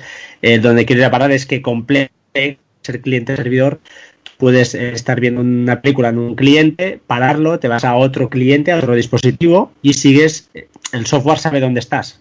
En cambio, con Kodi, en principio, por defecto no, porque cada cliente es independiente, no hay un servidor que diga, mira, te has quedado en el minuto 20 de esta película, pero eh, sí que había algún truquillo, ¿no? Que se podía llegar a meter en la base de, datos hacer un, Sí, yo quiero hacer un tutorial, básicamente es que la, base de datos donde se guarda eh, las carátulas, la sinopsis, eh, por qué minuto vas en, en una película que has empezado a ver, todo eso se guarda en la base de datos de, la propia Raspberry Pi o donde tengas el, el código instalado. Lo que se puede hacer es instalar esa base de datos en un servidor, es decir, tú lo que puedes hacer es decir, no, la base de datos en vez de grabarla dentro de la tarjeta SD de la Raspberry Pi, si es que lo tenemos instalado Kodi en una Raspberry Pi, la base de datos, pues mira, la tengo en el NAS en esta carpeta. Entonces, cada vez que, que tiene que grabar algo en la base de datos la Raspberry Pi, como por ejemplo esta película ya la he visto o este capítulo o me he quedado en el minuto tal, en vez de grabarlo ahí se va al NAS. Por lo cual si tú luego coges otra Raspberry Pi distinta, por ejemplo que tengas en la cocina, si cuando arranca, en vez de ir a, su propia base de datos, va otra vez a la base de datos del NAS y está todo centralizado. ¿Vale? Eh, lo que pasa que es un sistema más lento porque yo durante dos años lo tuve montado así con dos Raspberry Pi y, el sistema era lento también porque si la base de datos es muy grande, sobre todo si le metes música, porque la música tiene muchas canciones. Eh, a nada que le metas unos cuantos discos, eh, tiene muchas canciones. Entonces, yo sí que notaba que conforme le iba añadiendo música, la base de datos iba haciendo muy grande y cada vez que tenía que ir eh, Cody al NAS a ver en qué estado estaba, le costaba. Le costaba un poquito. Luego, una vez que empezaba a reproducir la película, ya no. A mí me gustaría, antes de dejaros seguir, el tema de, antes habéis comentado DS, C3, todo esto es el problema de los formatos complex ¿no? que, podemos tener en Plex. Eh, yo no sé si, claro, eso depende del gusto de cada uno. Supongo que, por ejemplo, Julio, cuando ve una peli pues en Blu-ray, lo quiere ver a, a 5.1, toda una calidad brutal. Hay una solución que yo al menos es la que uso, y hablo ahora ya, vuelvo al NAS y vuelvo a Plex, que lo que hago es que tengo al final un, flujo de trabajo que tengo con Hazel y con iFlix, que es una app que está para Mac, y lo que hago es básicamente eh, todo multimedia que me entra, lo, eh, lo que hago al final es eh, transcodificarlo, pero, pero con esta aplicación, con iFlix, que no sé si la conocéis, que es tipo y es, es otra aplicación que se llama IBI que hace exactamente lo mismo y lo que hace al final es convertirla, te la convierte a un formato que incluso te la puede importar a iTunes. Esto es válido solo para Mac, pero bueno, al final lo que hace es convertirte ese fichero, sea el que sea, además sea el contenedor que sea, te lo pasa a un contenedor eh, M4V, que es el que por defecto pues se traga, lógicamente transcodificando lo que tenga que hacer, a H264 creo que es, para que Pero la, la gran ventaja, la gran ventaja que tiene iFlix es que detecta los códecs y si los eh, códecs son compatibles no transcodifica, solo, hace remuxing. solo remuxing. Exactamente, es lo que quería decir, es decir, la mayoría de veces los MKVs clásicos, cuando son H264, a día de hoy, pues se los traga y los convierte. lo único que hace es cambiarlos de contenedor, es decir, les, hace un remuxing, lo que has dicho tú, y la el, cambio es eh, una peli puede durar dos minutos, como mucho, depende de la potencia de cada, de cada máquina, de donde esté instalado. Pero ahí ya lo que te guardas en Plex o lo que PEX ve ya es un fichero que si lo reproduces lógicamente en un dispositivo eh, de Apple en general, sea iOS o sea, eh, o sea un Apple TV, no tienes ningún problema. Lógicamente, si esto se reproduce en una tele donde haya una transcodificación sea necesaria, entonces, pues claro, ahí estás en el mismo problema. ¿eh? Ahí Plex o el NAS en este caso sufre y también hay que tener en cuenta eh, los códecs de audio, porque es muy habitual gente que se fija en el códec de vídeo. No, no, si yo lo tengo en H264 eh, está el contenedor y no tengo ningún problema. He hecho un remuxing de vídeo y ya está.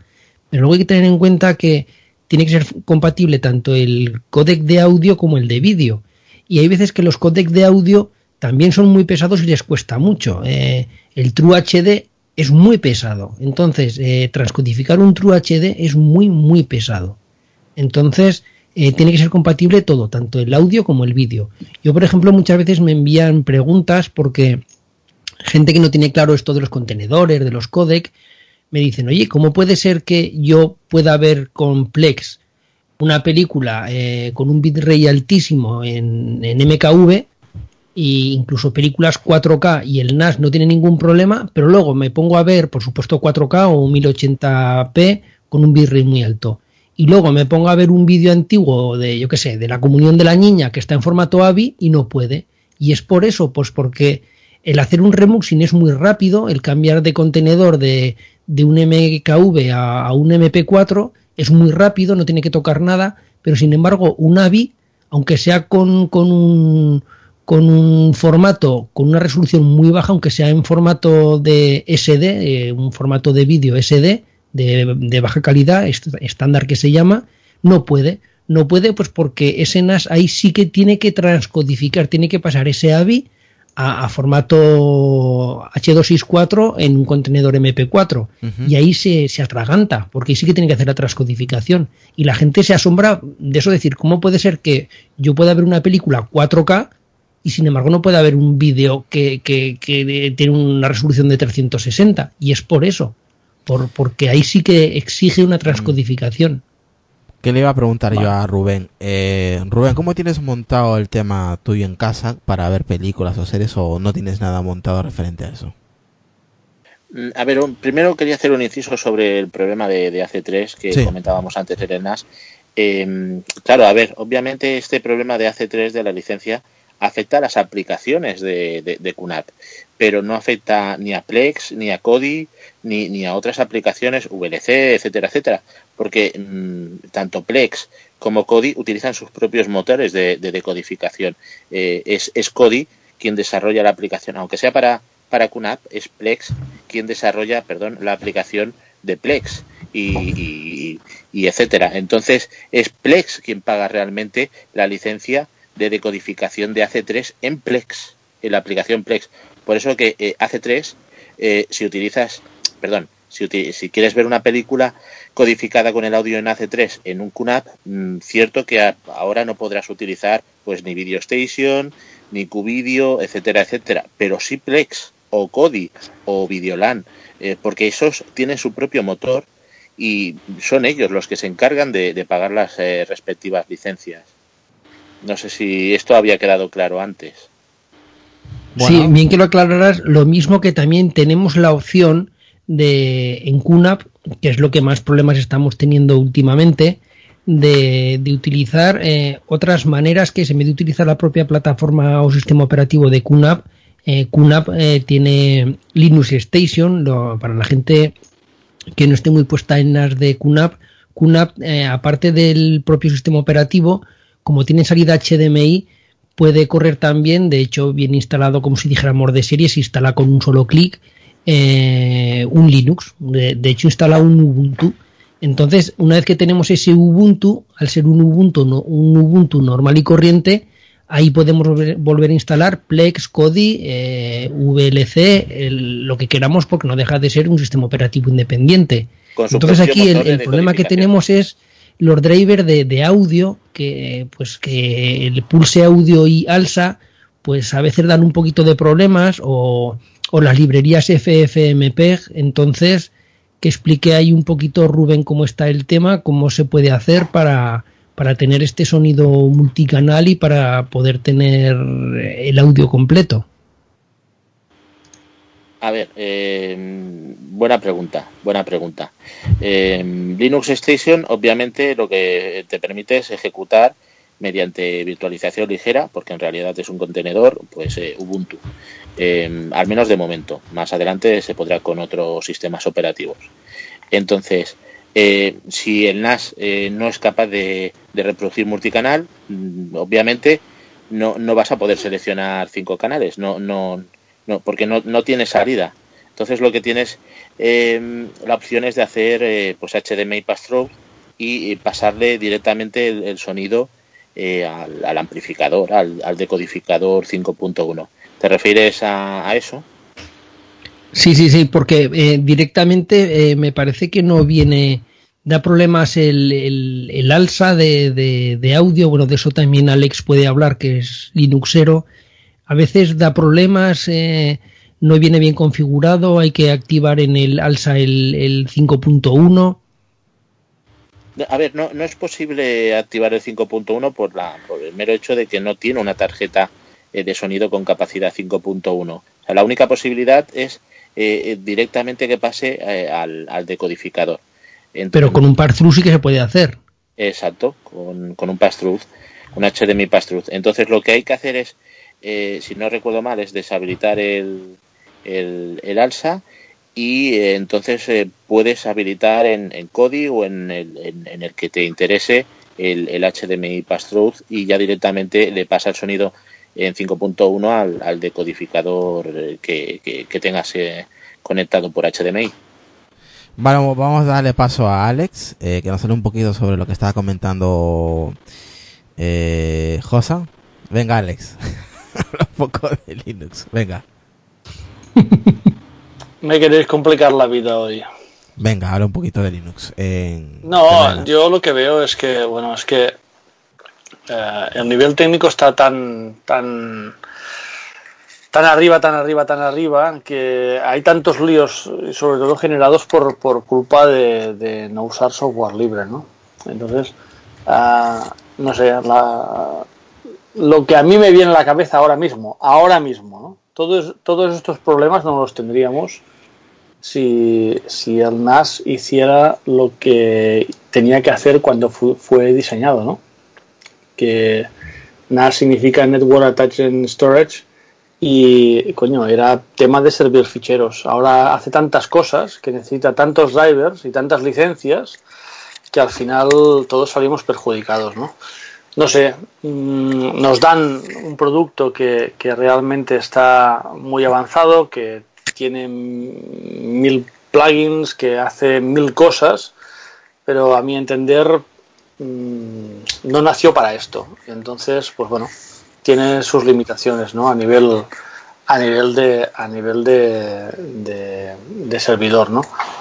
Uh, ¿Por qué? Porque tiene que pagar estas mil licencias que, que, todos comentáis, ¿no? Y que muchas veces hace que las cosas sean incompatibles y que te grabas una película en el NAS y luego no la puedes reproducir porque necesita el transcodificador, necesita los códecs y toda la historia. Pero para mí el NAS, para mí, ¿eh? Para mí el NAS es simplemente almacenamiento, no, no, no transcodificador ni historias de estas, ¿no? Yo lo veo de una forma más simple.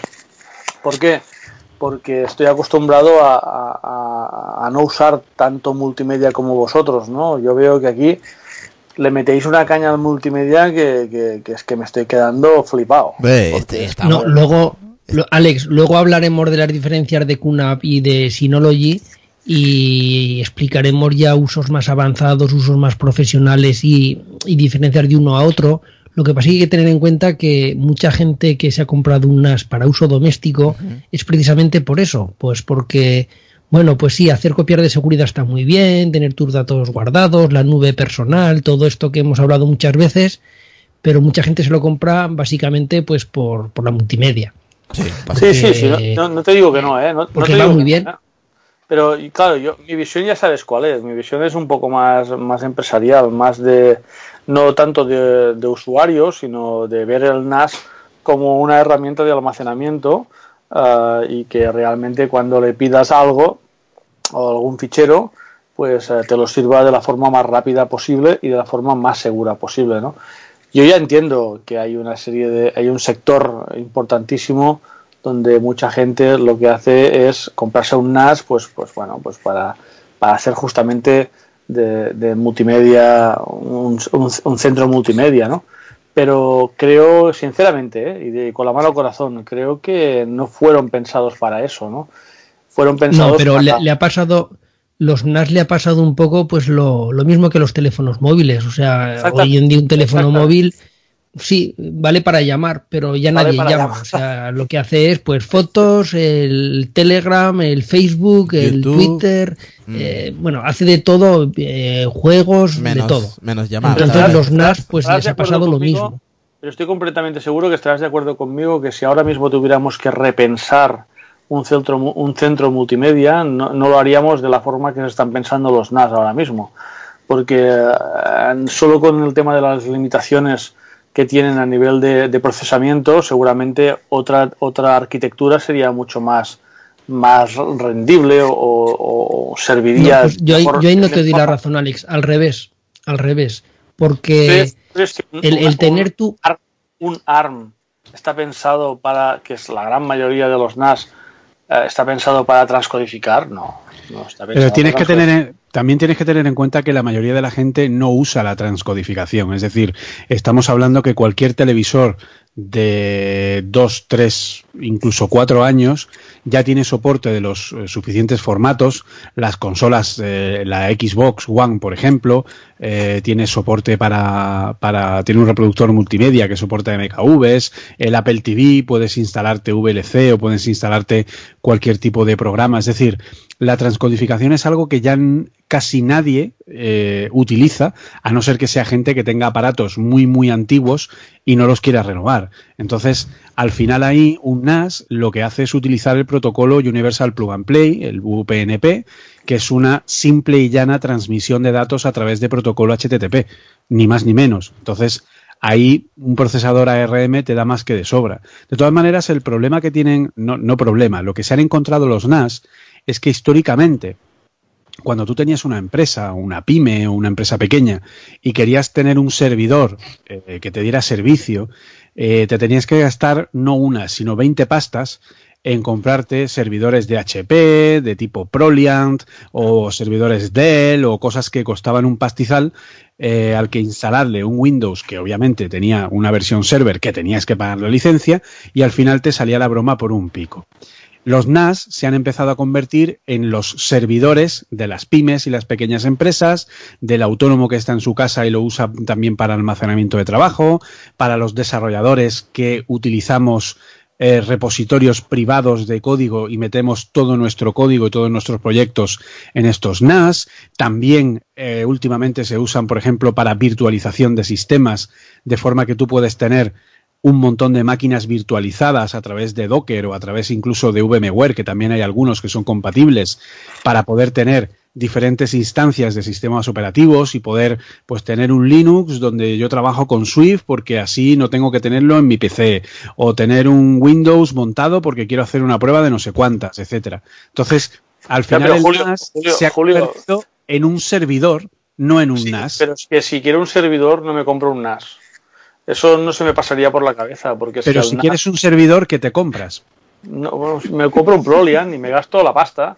Porque Claro, pero es que un NAS, Prolian NAS es- cacharra, el, NAS no que- sirve ni, el NAS no sirve para nada. Es, es un No, procesador no, no, perdona. pequeño Yo tengo, mira, yo tengo un NAS.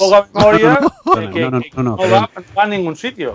Yo tengo el NAS y lo tengo puesto con toda tengo toda la información de todos los desarrollos que yo hago en la empresa. Tengo las copias de seguridad remotas eh, sin ningún tipo de problema. Tengo virtualización de sistemas operativos para hacer pruebas. Tengo, o sea, le saco un rendimiento, tengo incluso, le acaban de meter una aplicación de chat corporativo en el que no tengo que pagar Slack. Directamente eso está puesto en la intranet y me permite hablar entre las diferentes personas, tomar notas y guardarlas en un repositorio de notas tipo Evernote directamente en el propio servidor. Es decir, me está dando unos servicios que me están ahorrando el no tener que gastarme más de 10.000 euros que vale un Proliant con todo lo que ello supone. ¿Para qué? ¿Para montar un Windows Server y que no me sirva para nada? ¿Para tirarlo a la basura? y lo más importante, Julio, y todo eso que has dicho dándole un clic. Porque, a Sí, ver, pero- el. pero si, no te digo, si no te digo que Alex, eh, yo- Alex, no te el digo que no se montar pueda un, ir a eh, 200 Alex, el montar un servidor eh, con un Prolian o, o como tú quieras, hay que tirar mucho de terminal, hay que saber mucho. Como tengas un problema, ojo, ¿qué haces? ¿Qué haces? Y no Eh, tienes o sea, servicios como los que he estamos comentado. Hablando, estamos hablando de eh, estamos hablando de que lo hacemos para nuestra casa o estamos hablando que lo hacemos para nuestra empresa. Porque es que de verdad una infraestructura de 3, 4, 5 personas, vale, a lo mejor mm, acepto NAS como animal de compañía, pero es que más de 5 personas es que allí ya no, no sirve para nada un Bueno, NAS. yo tengo, mi hermano ¿Por qué tiene no? montado Mira, una el- el NAS empresa que tengo yo delante que tiene de mí, a levanto 100 la cabeza, personas en la empresa. Le puede dar de comer tranquilamente a 100 personas. A 100 ordenadores, Yo tranquilamente. te digo que, que con, con el NAS que tengo yo, a 100 personas no le doy de comer. Pasarían más hambre no, que pero, los negros pero, de África. pero te quiero decir que, Alex, ahora llega una, una oficina, ¿vale? Una oficinita con 10 ordenadores, pues yo que sé, un despacho de abogados, de arquitectos, lo que sea, una oficina. Van a una. Se compran un NAS, un QNAP, un Synology, el que sea. Y les viene con todo instalado. Y ahora quiero instalar un programa que me haga las copias de seguridad. Le dan al clic. Ahora quiero hacer Es muy cómodo. Tal. Estoy de acuerdo es que muy cómodo. Ahora, ahora yo quiero que Estoy mi copia de seguridad, además de que me haga la copia de seguridad de cada máquina, quiero que me la haga por versiones. Le das otro clic y te lo hace. Además, ahora yo quiero que estas copias de seguridad me las suba, por yo que sé, a Elephant, a, a Amazon, a Azure, a donde sea. Otro clic. Tú imagínate esa persona de, de abogados, ese despacho de 5, 6, 10 abogados, ahora qué van a hacer? Comprarse un Prolian, echar a teclear código, echar a buscar por manuales cómo se hace una sincronización R-Sync, a ver ahora cómo hago un R-Sync desde mi, desde mi servidor a, a Amazon. Son- Y si tengo un problema porque me ha hecho mala sincronización R-Sync, ahora ¿a quién llamo? ¿A Amazon? ¿A- al, al software pirata que le he metido? O no pirata, yo he metido un, un- una distro, un FreeNAS, o he metido No, pero sí estoy, estoy, de, estoy acuerdo, estoy de acuerdo contigo en muchas cosas, pero, pero no en todas. Es en el sentido de que sí, es muy usable, es muy fácil, es muy ameno, es muy directo, es, es para una pequeña infraestructura, pero hostia, estamos, estamos usando un NAS de servidor, porque así- yo cuando el otro día ya vi que incorporaban el, el MySQL y incorporaban servicios eh, web, dije, hostia, ya dije, hostia puta, esto, esto no va a ningún sitio. Si es que esto a la media, a, un poco que le pidas un poco de caña, te lo hunden. está muy no, bien. Señor, Alex, no, señor, hay- Alex, están muy optimizados. alta Le puedes meter leche, MySQL, le puedes meter ver, MariaDB, cables le puedes todo. meter lo que quieras. Pero con la diferencia de lo que te he dicho, es que es un clic. Mira, tú tienes un NAS y dices, Esa es la parte oye, web, pues me gustaría meter una página web en mi NAS. Es que instalar un, un- un- una página web, haces un clic y él solo te instala la base de datos, te instala el PHP, te instala todo. Y, y sin embargo, ahora levanta tú un, un, A ver, un, eh, eh, un servidor a pelo con código, levanta tú todo eso. Pero si son A ver, que tú lo sabes hacer, tú lo sabes hacer y yo también lo sé hacer. Pero estamos hablando de que Para una empresita general, de claro. abogados que dice, pues mira, me gustaría tener una página web, pero por no andar con hosting ni con nada, pues mira, para las visitas que va a tener mi página web, me la meto dentro del NAS. Y aparte de las copias de seguridad y aparte de todo, eh, No se lo le meto recomendaría nunca. la página web en el NAS. No, no se lo recomendaría nunca poner su página web en el NAS de la empresa. No a se ver, lo recomendaría. va- vamos, vamos a De- parar un depende, poquito. ¿eh? Depende. Depende porque no podemos comparar un NAS de 100 euros eh, con un NAS eh, de 2.000 o 3.000 euros. Eh, por, de- por Más 9,90 barato, con su- por Ahí- 9,90 con su al mes. Ahí Por quería, quería 9,90 al mes, ¿crees, ¿crees que vale la pena montar una página web en tu propio NAS? Por 9,90 al mes teniendo un pedazo máquina. Y aún hay más Yo- baratos, ¿eh? Aún hay más yo baratos. personalmente, yo Oye, personalmente eh, sí, claro. Fran, que Fran no tiene la el- la página web de su la página web de suya de Sí. batería 2% la tiene alojada en su en su NAS directamente ¿Sí? directamente Sí, Voy a sí. tumbarsela ahora Sí, sí. mismo. A ver, Será mamón. Oye, ¿por qué le das chaval? Oye. yo, yo a lo que voy a ver Alex yo a lo que voy eh, yo sigo foros de gente Fran está que asustado. utilizan distros, ¿vale? Eh, y, y tienen sus NAS montados por ellos, pero yo los veo como gente que es muy cacharrera, porque eh, cada dos por tres miras en el foro, oye, que es que tengo este problema, pues haz un sudo grep barra no sé qué, tal, tal, empezar a meter código y código y código, porque es que esa persona razón. está totalmente, ahí- no no, sabe lo que, no sabe razón. lo que le pasa. Ahí tienes Entonces, toda la si no razón. tienes nivel técnico medio alto, es que yo veo inviable tener un, un- un servidor en casa montado a pelo. El que sabe, por supuesto que sí. No te quito la razón en ese sentido.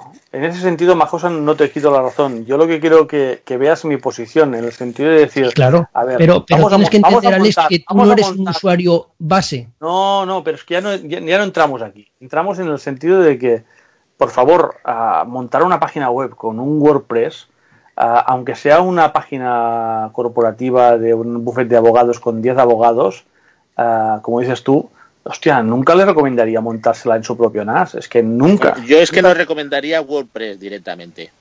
Otras cosas, ¿vale? Pobre, pobre, sería- pobre Fran. Pobre Fran. A ver, vamos a ver, vamos a entrar un poquito en el tema de seguridad. Vamos a, a- a- a, a irnos por una carretera anexa a lo que estamos hablando, la seguridad. A ver, eh, ya que... Qué cabrón eres, Alex. Eh, Alex, ¿por qué no es tan seguro un, un, un- a ver, un, un, im- imaginemos que Apelenos tiene su servidor en un NAS. ¿Tú lo tumbarías cuando te dé la gana? Seguro. No lo sé, Eso no seguro, lo sé, pero seguro. no lo sé, pero habría Si dos está bien pruebas, securizado, pero- no. Bueno, sí, no, no sé, pero Al- mm, yo lo que Si haría es una sería conexión doméstica, mm, puede caer muy fácilmente. inten- intentar Por exactamente ancho de banda. Es por un tema de ancho de Ancho de banda. banda. No porque sea un NAS. Sí. le metería, No, le metería un GoldenEye y automáticamente lo colapsaría. Mm, En cambio, difícilmente esto lo harías con un servidor como Dios manda. Te- yo tengo un router de Movistar que se come tu GoldenEye.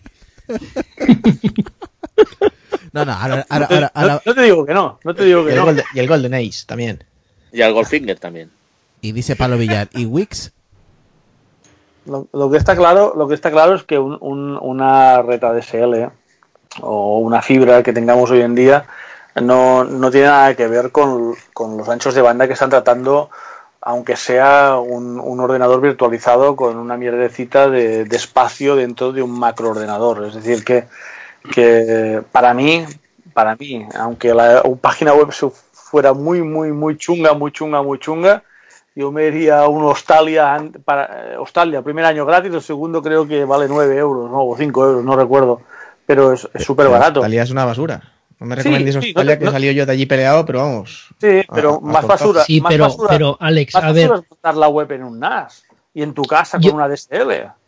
Es A ver, Alex, yo, yo te doy la razón en que si tú tienes, por ejemplo, un e-commerce, por más que tengas eh, una buena conexión en casa, por más que le tengas puesto un UPS por si se te va la luz, por más que lo tengas bien securizado, por más que le puedas poner un, que también se puede hacer, unos filtros y un anti-DDoS en casa. Se pueden hacer muchas cosas, ¿vale? Y Yo jamás pondría un e-commerce en, en un NAR de casa, pero una página web como la de Fran, como la mía, que bueno, pues si se cae es una es- putada, es pero no monetizamos. no- no la he visto, la la de Fran no página visto. web del club de fútbol del niño, pues porque le hace ilusión y has montado una página web que si se cae esto un día caída no pasa nada. Pero la página web de Frank es ahí no veo ningún problema en poner en, en un Es un WordPress con MySQL. Es un WordPress con MySQL. A ver, al final, a ver, eh, el NAS al final es, es un. Yo lo definiría como un, un creador de necesidades y ahora me explico. O sea, yo cuando, por ejemplo, lo compré, la primera vez que oí el tema de NAS, que, ostra, no, sí sabía que lo que era, me informé y tú lo, lo compras pensando en una cosa, por ejemplo, en un reproductor o en un centro multimedia, ¿por qué no? Porque es lo que todo el mundo, el, usuario básico ve enseguida, hostia, lo voy a conectar a la tele y voy a verlo, ¿vale?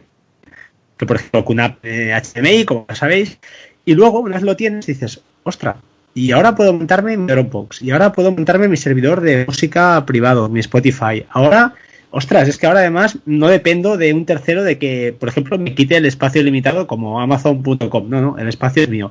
Y además tengo un RAID 1 por defecto, si quiero, o un RAID 5, que tampoco sé lo que es, pero sé que si se me jode un disco o dos, o incluso los que sean, lo puedo recuperar todo. Entonces, es, una cosa que poco a poco lo compras con una idea y habrá usuarios que, que seguro que a ha al menos a mí me pasó, me compré uno de dos días para probar y enseguida vi que, ostra, y ahora, pues no sé, me voy a montar esto porque ahora voy a hacer esto otro. Y vas entrando y creando necesidades. Y es un cacharreo fácil, entre comillas. Yo creo que, que el tema de, de- de la terminal asusta mucho más. Y en cambio un tema de un NAS donde hay un software propietario, Synology pues el DSM y QNAP el Q- QTS, QTS. pues eh, Pues eh, eh, es un software mm, de, de- de más bonito, ¿no? Más de clics, más de botones, más amigable. Entonces todo es parece más fácil. Eh, yo no sé, estoy de acuerdo con Alex en que quizá pues la cosa se ha desmadrado o no, pero al final es lo que los clientes, los- nosotros, los usuarios, demandamos. Y, y es un tema de tiempo de que pues eh, todo... No, perdón, sí, Pero- adelante Rubén. ver. Yo creo que tú puedes... puedes explicar. Sí, a ver, antes que entre Rubén, yo voy a dar mi pequeño granito de arena. Yo estoy en parte con, con la opinión de, de Alex. No es lo mismo un servidor que yo eh, mes a mes pague, ¿no? Mm, Por, por alojar ahí el podcast como lo tenemos nosotros ahora, que tener un NAS que por ejemplo lo que ha dicho Josa no se te va la luz o, o, o te tumban la, el servidor es más es más fácil ¿no? Vamos a poner entre comillas más fácil eh, montarlo en tu casa que pagar a alguien una empresa que se dedique verdaderamente a este, a este servicio. Claro. y claro que ahí es la diferencia no pero eso no quita de que el NAS te lo haga más sencillo también. Y, y- y al final te, te estás montando tu pequeña red no pero es más fácil que te lo tumben también.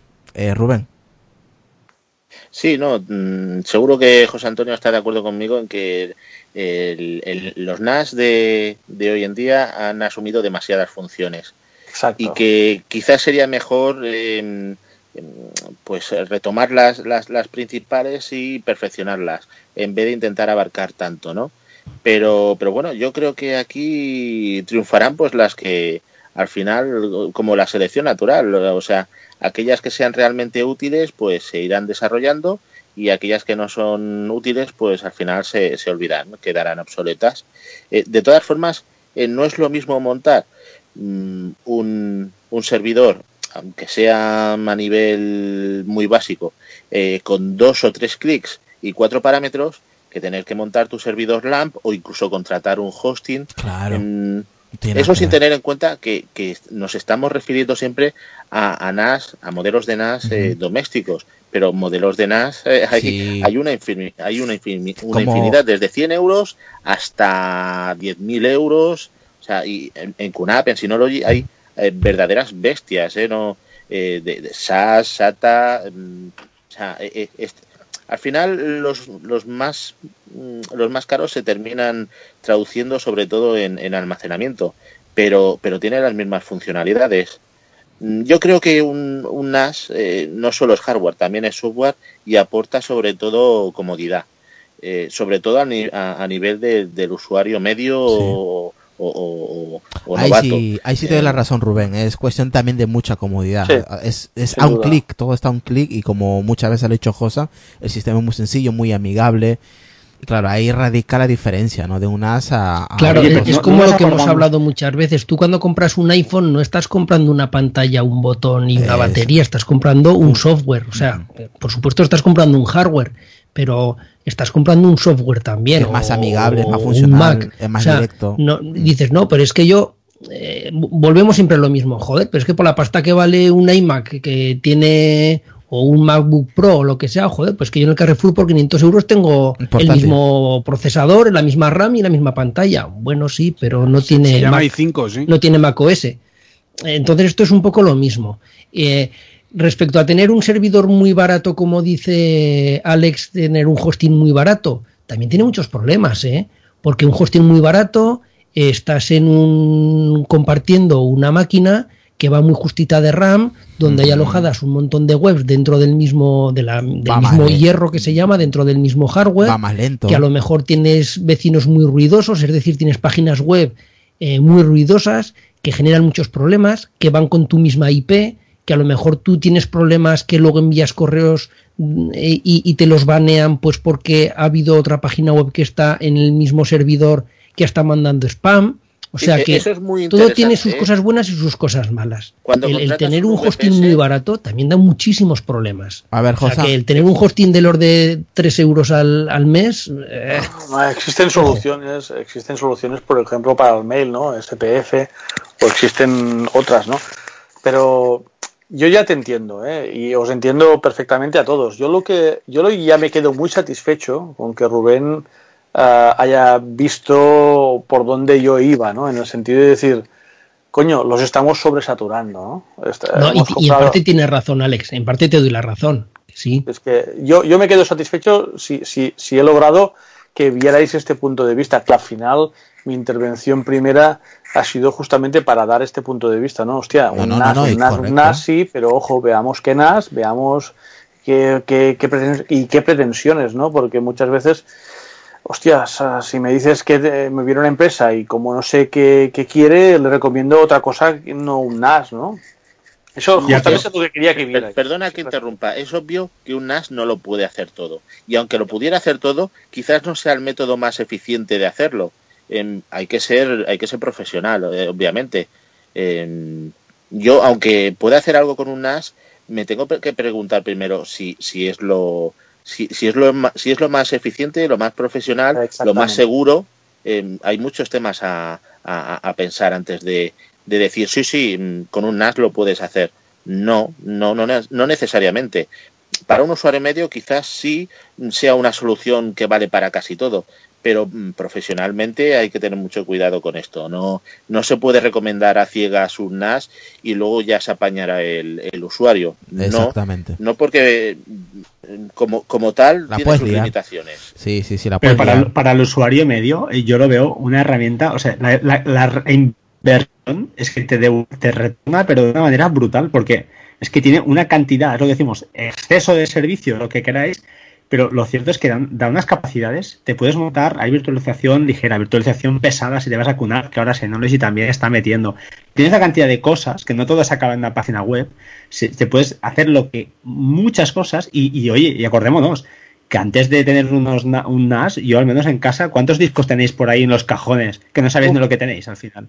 Y hostia, es una manera de tener, sí, es Diógenes digital, que se, cre- se crea también, es verdad, es otra, es otra cosa que te crea, ¿eh? que te lo crea, sí, sí, es así, es- son pros y contras, Salud, son pros salud. y contras. Pero, pero, eh, yo le veo más pros que contras a nivel usuario. No, no entramos en temas profesionales porque no, no yo creo que se va del, del, del, del ámbito de, de- de nuestros oyentes, ¿no? Pero, hostia, el tema usuario medio, quieres invertir 200, 300 euros y ganas una pedazo de, un pedazo bicho que puedes hacer un montón de cosas y aprender un montón. Luego, que lo quieres profesionalizar, hombre, no te montes la página en WordPress ahí, no, porque no tienes disponibilidad, no tienes un montón de cosas. tener Pero para. No hacer pruebas, actualizaciones. Claro, pero ya, pero bueno, ya tienes, por ejemplo, un software que Pero aprendes. eh, aprendes y además un tienes un software, software Aprendes de que- que muchas es- cosas. También. No, no, y claro, y, y un software que en teoría eh, pues se está continuamente actualizando porque hay gente detrás que lo está securizando por ti, está haciendo el trabajo que a lo mejor tendrías que hacer tú si te lo montaras pues eh, pelado tú a través de un, de un Linux, ¿no? Pues, pues sí, pues es Quiero- verdad, también eh, lo estás pagando, lo estás Y, pagando. y- y Container Station, eh, o sea, los, de- los contenedores, eh, la verdad es que yo no sé cómo no ha tenido el, el éxito que, que debería de haber tenido, porque es, es que facilita muchísimo, muchísimo traer servicios de, de Linux eh, a- que a- hasta, hasta ahora era impensable hacerlo a base de, de- de dos clics, ¿eh? porque son dos clics de ratón montar un WordPress en un contenedor. Teniendo en cuenta la, la seguridad que eso aporta, bueno, seguridad Correcto. relativa entre comillas, ¿no? pero mm, es que lo hace muy fácil instalar un servicio, pues como Git o como cualquier eh, servicio que sería complicadísimo montar en, bueno, complicadísimo, eh, ya me entendéis. Eh, sería complicado para un usuario medio eh, montarlo y como primer paso, la verdad es que es una herramienta muy, muy, muy potente, los contenedores. Y claro, pero sobre todo yo lo que me refiero es que eh, ya fuera del nivel doméstico, una pequeña oficina se lo compra, lo saca de la caja y, y en 10 minutos, como quien dice, lo tiene funcionando. En media hora lo y- funcionando y lo no que te hace quieras. falta saber terminal, no te hace falta saber montar un servidor, no te hace falta saber nada. Y claro, tiene la opción de contratar a un profesional que les coge un, un servidor como tal o un ordenador, les monta un sistema y ya está. Pero ya tienes que coger, contratar a un profesional porque tú eres abogado, eres médico, eres arquitecto y no tienes esos conocimientos y, y- y el NAS facilita eso. El, el NAS facilita en que con cuatro clics ya tienes un sistema montado. Eh, Y, y una cosilla, dices, cuando "Y ahora habláis. quiero eh, ampliar y hacer tal otra cosa. Y ahora quiero hacer una copia de seguridad. Ahora quiero hacer esto. Pues un clic directamente. Venga, chino. Y- y- Cuando y- habláis. Pues escribes a soporte, te metes en, en algún Relax. foro, lo que sea, y enseguida lo sacas. Josa. Sin embargo, si, si te lo montas por tu cuenta, claro que se puede hacer, pero, pero sabiendo, ¿eh? Sabiendo, porque tú, Rubén, lo sabes, pues eh, mucha gente se mete a cosas de estas que se lo hacen ellos, meten muchos datos, hacen instalaciones y luego, pues si tienen un problema, ¿a quién recurres? Bueno, vamos si a ver si... muy- y si estás muy preparado y sabes mucho, pues sí, te puedes buscar la vida. Yo, de hecho, conozco a administradores de sistemas que están todo el día tirando de terminal, todo el día entre servidores muy, muy potentes y en su casa tienen un NAS. ¿Por qué? Pues porque cuando llegan a casa quieren hacer un clic, porque llevan todo el día tirando de terminal entre medio de servidores y lo que quieren es, pues es eso, llegar a casa y con dos clics tener todo solucionado. Ahora no lo voy a no dejar- sepa, sino por comodidad. Ahora le voy a dejar yo 15 minutos que se desahogue a Chinón, que lleva dos horas calladito el pobre. Así que venga, Chinón. Hostia, ¿cómo habláis Dale, tú? dale, dale, dale, dale, Venga. dale. Ah, Bueno, tú hablas, No, es que ya no me aprovecho- acuerdo de todo lo que tengo que decir. Julio. A ver. Aprovecho para despedirme, Sí, porque por- yo me- mañana tengo un día complicado, así que, pues eso, mando un saludo a todos, ha sido un placer, como siempre, hablar con vosotros y pelearme con vosotros, porque siempre saca uno puntos de vista, Diferentes. pues eso, eh, en- enfrentados o encontrados, pero como digo siempre, la gente no tiene la razón, nadie tiene la razón, cada uno tiene la suya en base a su experiencia y a sus necesidades, así que aquí Eso lo que hacemos afortunadamente- es... Afortunadamente somos todos distintos. Efectivamente, menos así mal. que cada uno aporta su punto de vista y que cada, una co- cada uno coja el que más le eh, sea afín a él. Así que nada, lo dicho, un placer y que paséis un buen fin de semana. tu podcast y Igualmente. tu, tu podcast y tu... Joder, Julio, tu podcast y tu... Joder, y tu Twitter, que no me salía. Y mi joder, pueden buscarme en, en- pueden buscarme en Twitter evangelizando con las tablas de la revelación. Saludos, saludos, Adrián. Saludos, Adrián. Vaya, me he quedado impresionado. Hasta mi madre eh, me ha escrito diciendo, ¡joder, qué bueno, qué maravilla, qué, qué- qué tal! O sea que, fíjate. Pues eso, eh, pueden buscarme en arroba jcfmunoz o en arroba apple subrayado coding. Y bueno, y en el podcast de Apple Coding, cuando buenamente el tiempo me deja, pues eso, cuando duermo un día sí y otro no, pues eh, más o menos voy sacando las cosas. Así que nada, un poco más. Y si quieren, aprovecho para, pues eso, que si quieren aprender Swift, tenemos ahora mismo lanzado un curso de máster en Swift, de experto. Eh, que es online en directo. Y aquí tenemos al amigo Carlos Chinón, que fue alumno nuestro en el primer curso y quedó muy contento. Así que. Muy recomendable, muy recomendable. Sí, señor. Pues eso. Así que se pueden apuntar y, y hacerse unos expertos en Swift. Así que nada, muchas gracias y good Apple Coding. Pues muchas gracias, Julio, y que descanses. Bueno, a ver, Chinón. Eh, bueno, a ver, si es que no, no, ya no sé ni lo que.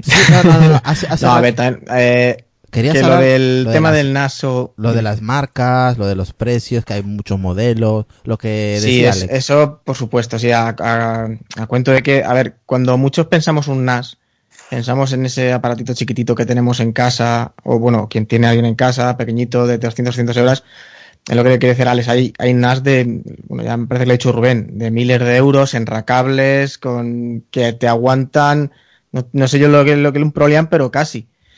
Eh, el Prolean tiene lo que te han comentado, la dificultad del, pues de que si tienes un problema, vete a un foro normalmente en inglés y apáñate de que esté la solución o no. No tienes soporte como tienes estos, en estos casos. No es tan, no es tan amigable y vamos, para mí, de momento, para una cosa no muy, muy, muy grande, no hay color. Te lo digo yo porque yo sí en el trabajo tengo algún Proliant y cuando se ha ido para abajo no las hemos visto y no las hemos deseado. Pero ni con soporte de aquí ni de, ni de allí. Y luego, ah, otra cosa también, lo bueno de un NAS, que de verdad que lo, os lo recomiendo encarecidamente porque aprendéis un montón. Vais a aprender un montón y que incluso si no sabéis vais a aprender mucho de redes, vais a aprender cosas de almacenamiento, vais a aprender cosas de multimedia sin querer. Y es también lo que decía Fran, empiezas por una cosa, te vas picando y al final te vas montando tu propio servidor de correo, tu propia página web y, y todo, todo dentro sí. Así que para mí es muy recomendable. Alguna cosa más, pero ya no me acuerdo. ya no me acuerdo lo que iba a decir. O sea, Chinón, que es como cuando te compras un coche malo, que aprendes mecánica. Sí, más o menos. No, pero que no, es muy recomendable. Es una cosa muy. Yo aprendí un montón de cosas de copias de seguridad y de cosas que, vamos, que ni se Y sabía. de hecho está tan claro lo de que cada vez te vas metiendo más porque ya sabéis que yo siempre recomiendo comprar el mejor NAS dentro de las posibilidades de cada uno. Pues porque es muy habitual decir, no, no, yo solo quiero copiar de seguridad y vale, me compro un NAS baratito, malito y con esto me vale. Y es verdad que un NAS de gama baja hace copiar de seguridad muy bien. Pero luego dices, anda, y ahora quiero hacer esto, y ahora esto otro, y ahora esto otro. Coño, pues es que ya el NAS que yo quería, o sea, eh, lo que yo quería hacer se me queda corto y mi NAS ya no puede. Y es muy habitual gente que se compra un NAS de gama baja y al cabo de un año, de un año, no te estoy hablando de 4 o de 5, y al O cabo de un año se lo cambia por uno de mayor potencia porque, porque todo lo que quiere hacer se le queda corto. Hay un dicho que dice que el dinero del pobre va dos veces y en este caso lleva razón. Y cuando comentáis también a la que he caído que es que un NAS eh, hace demasiadas cosas, pero es que los NAS de ahora están preparados para hacer demasiadas cosas. No es lo mismo un NAS de ahora que los del principio. Es que un NAS, si hace multimedia, hace seguridad, es que va preparado para eso, de sobra. Yo el mío seguramente no le exigiré ni un, ni un 30% de lo que puedo hacer y yo creo que le hago de todo, de multimedia, copias, seguidor de correo, de la web, todo. Bueno, la web ahora la he sacado, pero por otras cosas, pero lo hace todo y lo hace, lo hace bien, aunque tenga muchas cosas, responde de sobra. Sí, decía, por ejemplo, Shinfu en el grupo de Telegram, eh, de que él lo utiliza para hacer sus copias de, de fotografías de viaje y las sincroniza en carpetas y todo. O sea, que él lo utiliza para eso, ¿no? Para hacer sus copias de seguridad con sus fotografías. Y mucha gente lo utiliza para otras cosas. O sea, que en ese aspecto, oye, se le puede dar muchísimos usos. Sí, vamos. Bueno, Yo digo que chicos, es una cosa Pues que engancha. pasa- es un, pasamos es un a hardware comentar precisamente de lo que estamos hablando, pasamos a comentar diferencias, pues eso, de entre QNAP y Synology o, o qué tipo de NAS eh, es más recomendado para cada persona dependiendo de, del uso que le vayan a dar. No es lo mismo un uso doméstico muy básico que una oficina o, o ya un estudio grande con mucha gente o que necesitan manejar muchos datos y una transferencia muy alta. Pues en dos minutos lo averiguamos. Ahora volvemos.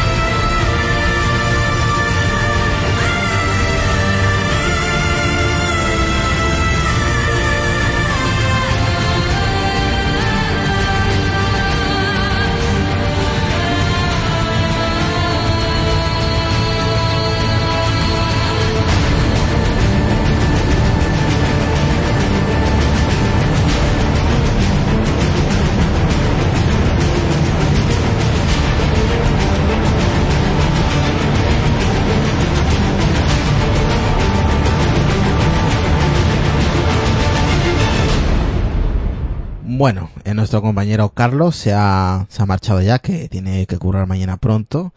Carlos Carri uh, Carrión, no, ese es chino. Carlos Castillo.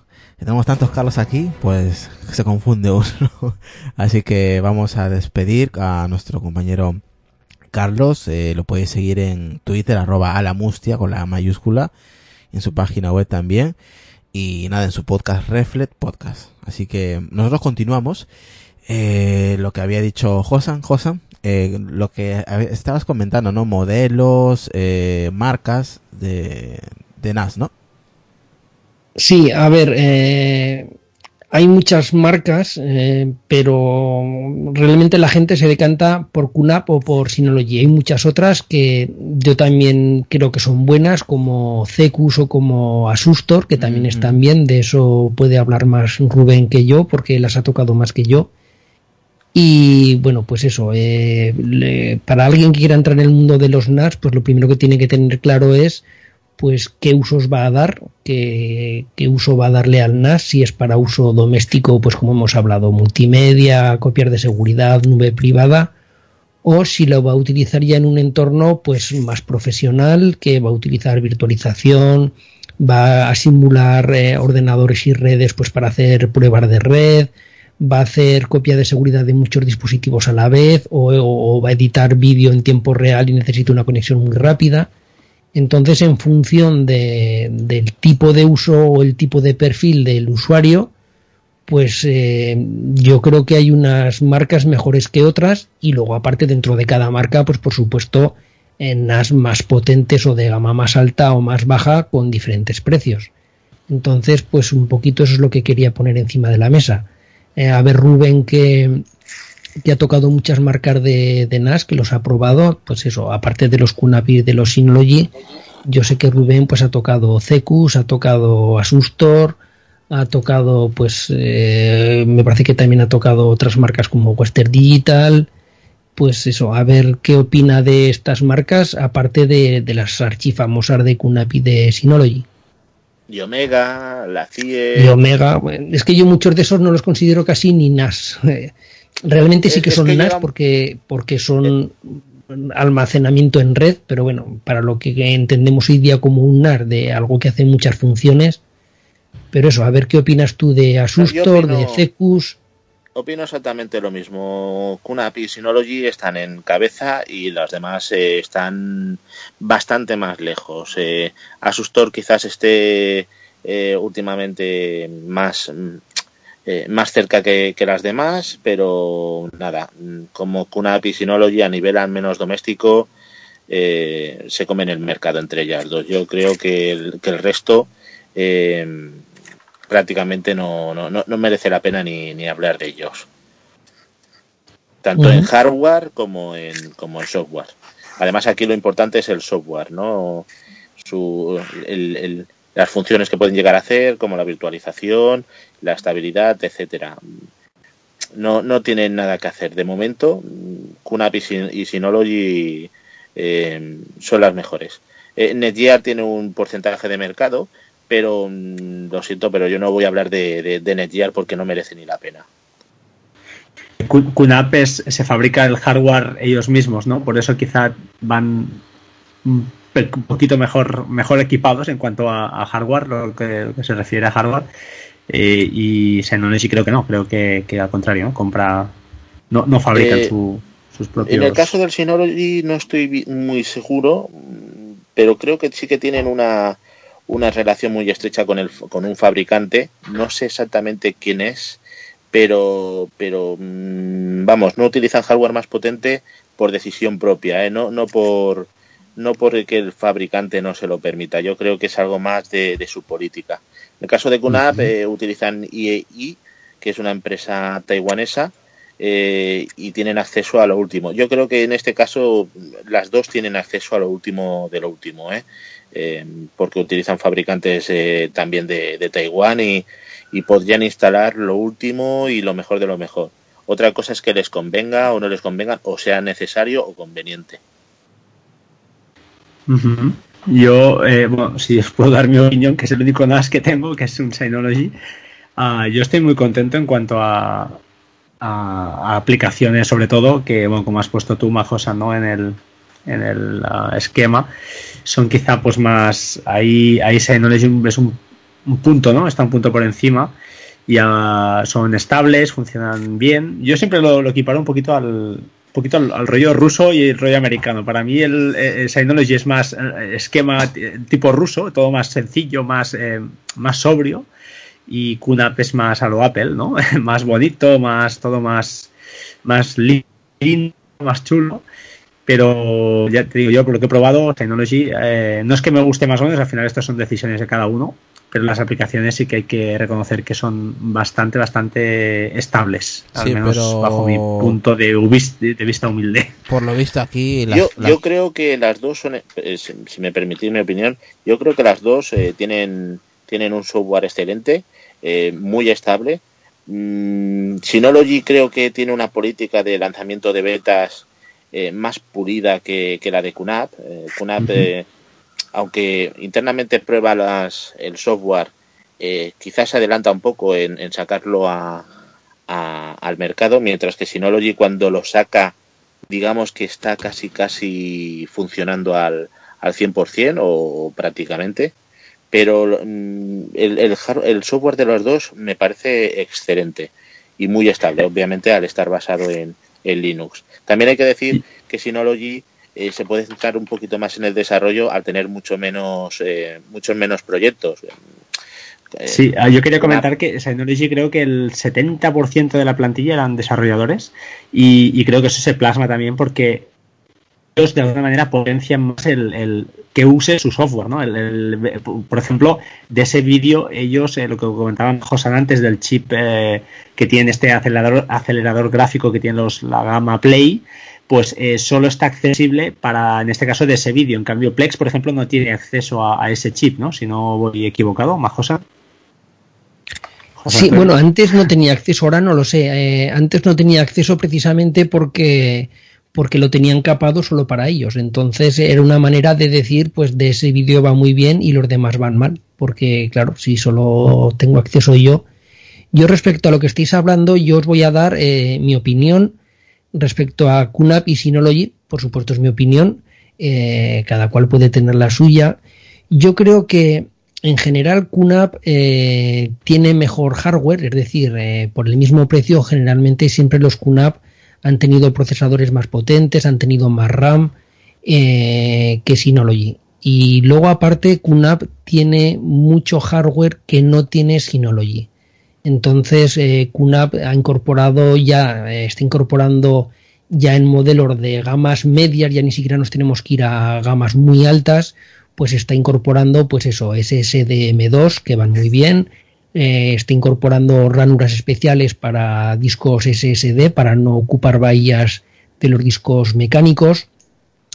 Tiene salida Thunderbolt, o sea, tiene, tiene conexiones Thunderbolt que para, para gente que utiliza edición de vídeo que necesita una conexión muy rápida, eso no lo tiene Synology, lo mismo que las conexiones de 10 gigabits, Synology las tiene, pero en los tope de gama y para uso ya empresarial muy, muy caros, muy tope de gama. Entonces, pues eh, luego iré desgranando las cosas que tiene de hardware eh, y tiene un hardware pues mucho mayor que, que Synology. Ya no porque tenga más RAM o mayor procesador, sino por el tipo de entradas y salidas y tipo de hardware disponible. Y luego en cuanto al software, pues ocurre lo mismo. Eh, tiene cosas QNAP que no tiene Synology, pues como la virtualización, aunque ahora Synology la acaba de incorporar hace muy poquito, está muy verde y hasta ahora no la tenían, pero tiene Qtier, tiene Linux Station, tiene VPC, tiene Virtual Switch, tiene un montón de cosas que no tiene Synology. ¿Eso en qué repercute? Pues como bien decías tú, tecnología americana, tecnología rusa. No es lo mismo eh, configurar una, una red eh, en Synology que en QNAP. QNAP es muchísimo más potente, te da muchísimas más posibilidades, pero es más complicado de hacer. Y aparte es más fácil de que tengas un fallo el día que haces una actualización, de que te falle el sistema de red en QNAP que en Synology, pues porque es más complejo. Entonces, al tener mayor cantidad de hardware y al tener mayor cantidad de software, entonces, pues claro, es más fácil que, que sea más estable Synology que QNAP y de hecho es más estable. Entonces, Eh, por lo general, el, software de Synology pues es un poquito más pulido, un poquito más estable porque tiene que atender a menos cosas. Y sin embargo, QNAP, pues como digo yo, tiene tantos pitos que tocar, pues que hay veces que hay cosas que se le escapan. Entonces, eh, yo creo que, eh, como decía antes, el que es un usuario digamos básico pues que no tiene grandes pretensiones pues pues lo que hablamos multimedia copiar de seguridad instalar una página web en tu servidor eh, NAS si lo quieres hacer cosas así pues Synology pues va muy bien es más intuitivo es más fácil de manejar es más estable. Las aplicaciones por ejemplo para iOS tiene alguna cosa que no tiene QNAP que también están un poquito mejor.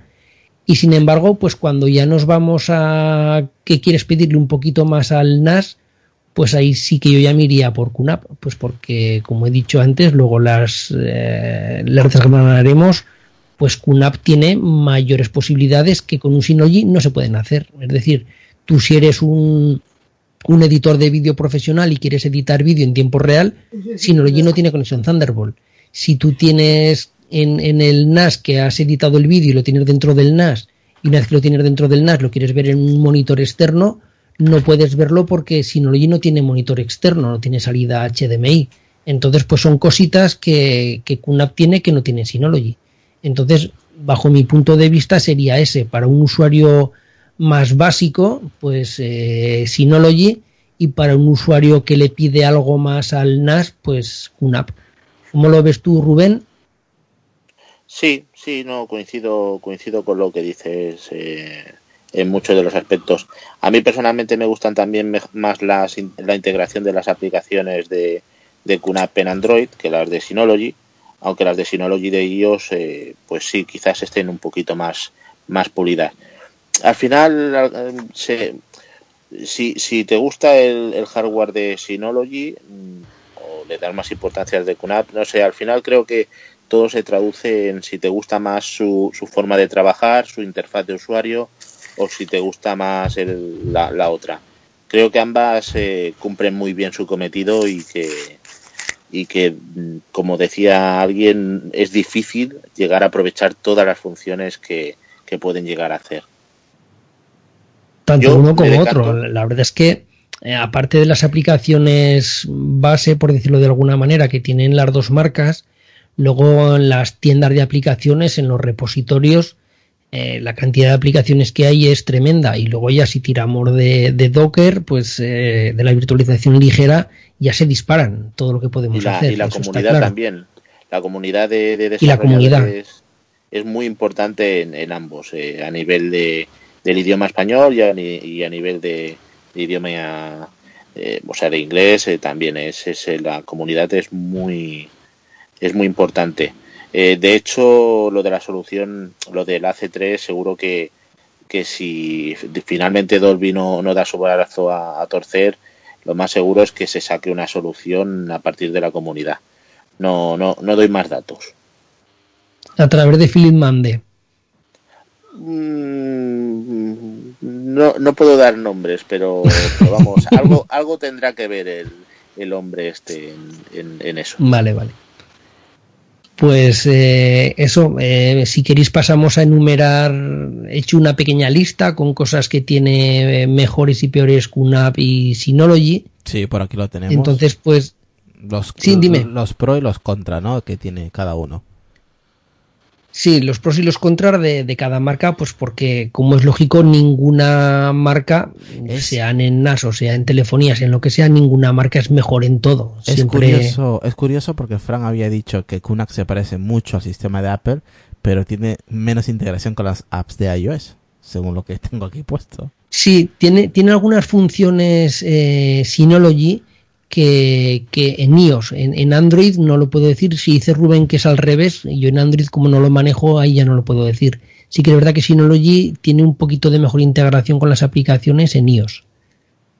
Entonces, eso, es Synology para, para el maquero que, que no tiene grandes pretensiones de hacer grandes cosas, como he dicho antes, pues va muy bien. Pero eso no quiere decir que la integración de QNAP en iOS sea, sea mala, ¿eh? no todo lo contrario sino que es No, no, no, no, solo tiene alguna función extra, pues a la hora de guardar según qué cosas, pues directamente las puedes guardar en, en el NAS con un simple toque en Synology y en QNAP no. Al- Alguna tontadita que, bueno, pues eh, puede venir bien.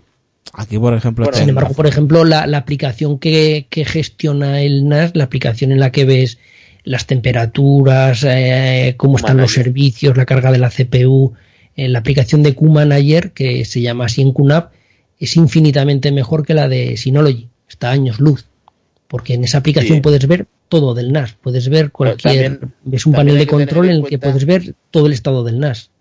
Perdona que te interrumpa, José Antonio. También hay que tener en cuenta que no es la primera aplicación que hace que hace QNAP, o sea, es, es una mejora de, de aquella horrible que se llamaba Qmobile, que era compatible con la versión 3.2 o bueno, Sí, pero eso- era- eso era fue una- muy antiguo. e- era una aplicación que la verdad que como, como primera aplicación estuvo bien, pero a día de hoy sería impensable tener algo así. Y QManager la verdad es que está, está bastante pulida. Luego eh, van a ir puliendo eh, todas las demás como QFoto. Q- Bueno, esto no debería de decirlo, pero QFoto, por ejemplo, está, está a puntito de salir una, una versión mejorada. QNotes ya ha salido, la versión 3. O sea, van a ir mejorando la aplicación eh, una por una, tanto en iOS como, como en Android. ¿Cómo que, no Esto es- obvio. ¿Cómo que no deberías de decirlo? Cuéntanos, ¿qué pasa?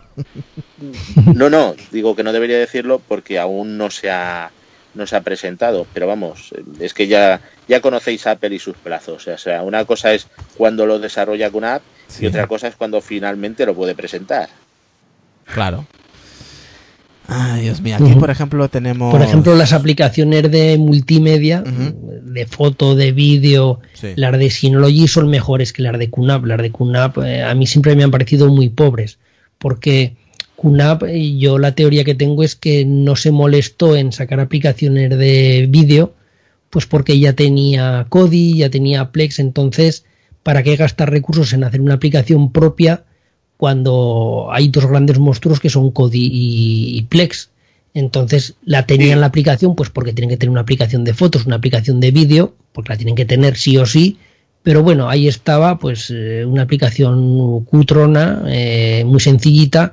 Ahora la están mejorando, pero vamos, en eso sí que la de Synology es mejor que las de QNAP. Por lo menos yo lo la veo de, así. la de QVideo, la de QVideo mm, específicamente esta es, es mejorable, es mejorable. Han ido eh, ahora mismo añadiendo pues eso, control, perdona, actualizaciones con, con la base de datos de IMDB, con, con de otros servicios, han ido mejorándolo, pero es que parte de la base de, de VideoStation y VideoStation, que es la aplicación web, mm, es muy limitada, mm, solo permite la reproducción de, de vídeo en formato MP4. La verdad es que es, eh, es algo mejorable. De hecho, yo cuando quiero reproducir una película, eh, la, la reproduzco con, con el navegador de archivos, con, eh, con QFile, en, en lugar de con, con QVideo. Sí, porque te permite también, abrir la aplicación que, que, que realmente quieras, eh, Infuse o, o la que realmente quieras.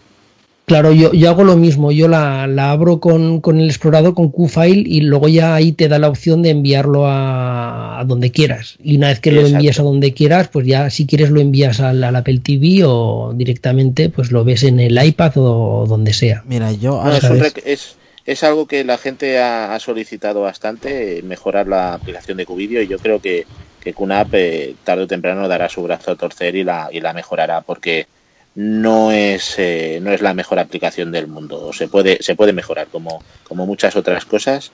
Eh, QVideo se puede mejorar y es un tema pendiente que están, que están trabajando en ello. Como están con QFoto, como están eh, con QAudio y, y, y otras aplicaciones en constante mejora.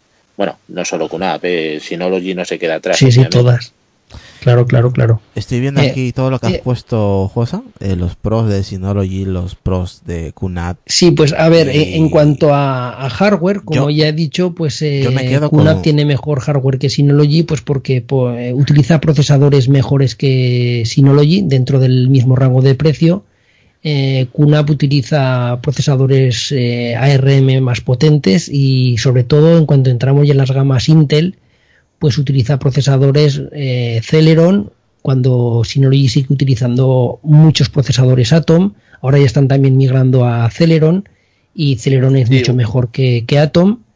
Ahora y mismo, bueno, pues si me permites el, el inciso, ahora mismo Synology ha dado un salto importante y todos los modelos nuevos que ha sacado Synology son bastante actuales, mientras que antes siempre confiaban en Atoms, digamos, mm, no de lo más actual, sino Atoms ya consolidados, eh, digamos, eh, algo antiguos, entre comillas, eh, entre comillas, como el, el DS916 Plus o, o los que han sacado nuevos de la serie 17 Plus.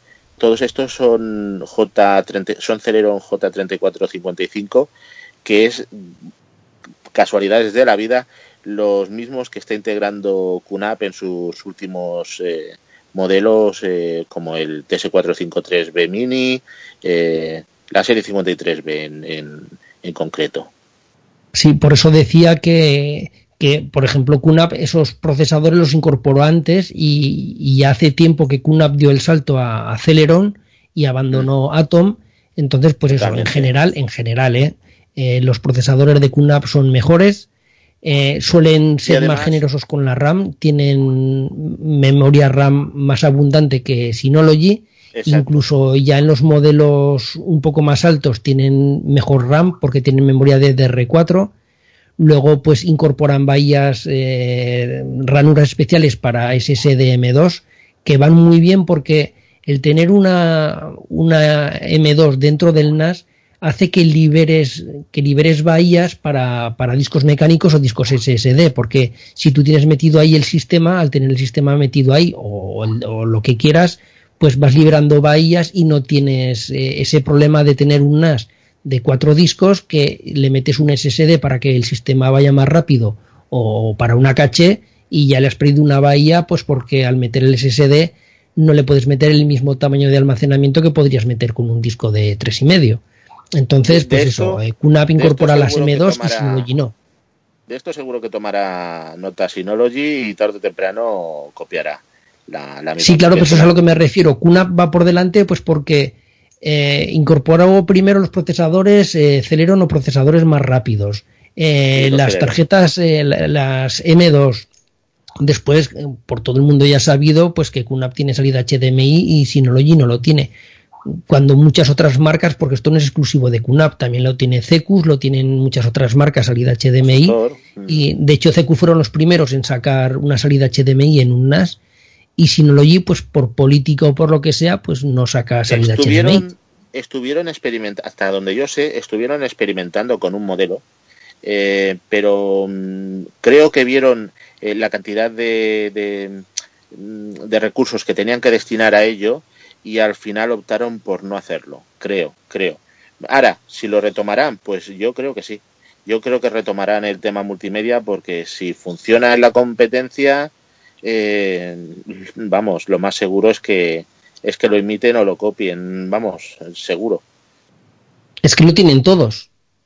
Claro. O sea, claro. todas las marcas medianamente bien, pues las que hemos nombrado antes, tienen salida HDMI. Ellos son los únicos que no tienen salida HDMI si la tendencia es el multimedia en el ámbito doméstico, mm, pues es esa. Y, y, esa es la pauta a seguir. Yo creo que tarde o temprano Synology retomará el, el, el tema del, del, puerto HDMI. Estoy, vamos, no seguro, estoy segurísimo. Claro. Pues luego, por ejemplo, QNAP también tiene otra cosa que es bastante novedosa y es que tiene eh, una salida por USB que se puede conectar directamente al ordenador como si fuera un, un, disco duro externo. Se llama Kick Access, entonces, pues es una salida especial que, bueno, la gente ya sabe que los NAS se conectan a través de, de Internet, a través de, bueno, de Internet no, a través de la red y sin embargo este sistema permite pues tener una velocidad gigabit sin importar cómo tengas la red, directamente lo conectas y ya tienes pues eso, una conexión directa por USB y luego aparte también tiene sus conexiones Ethernet y su conexión de red. Entonces, pues es una cosa que también es interesante.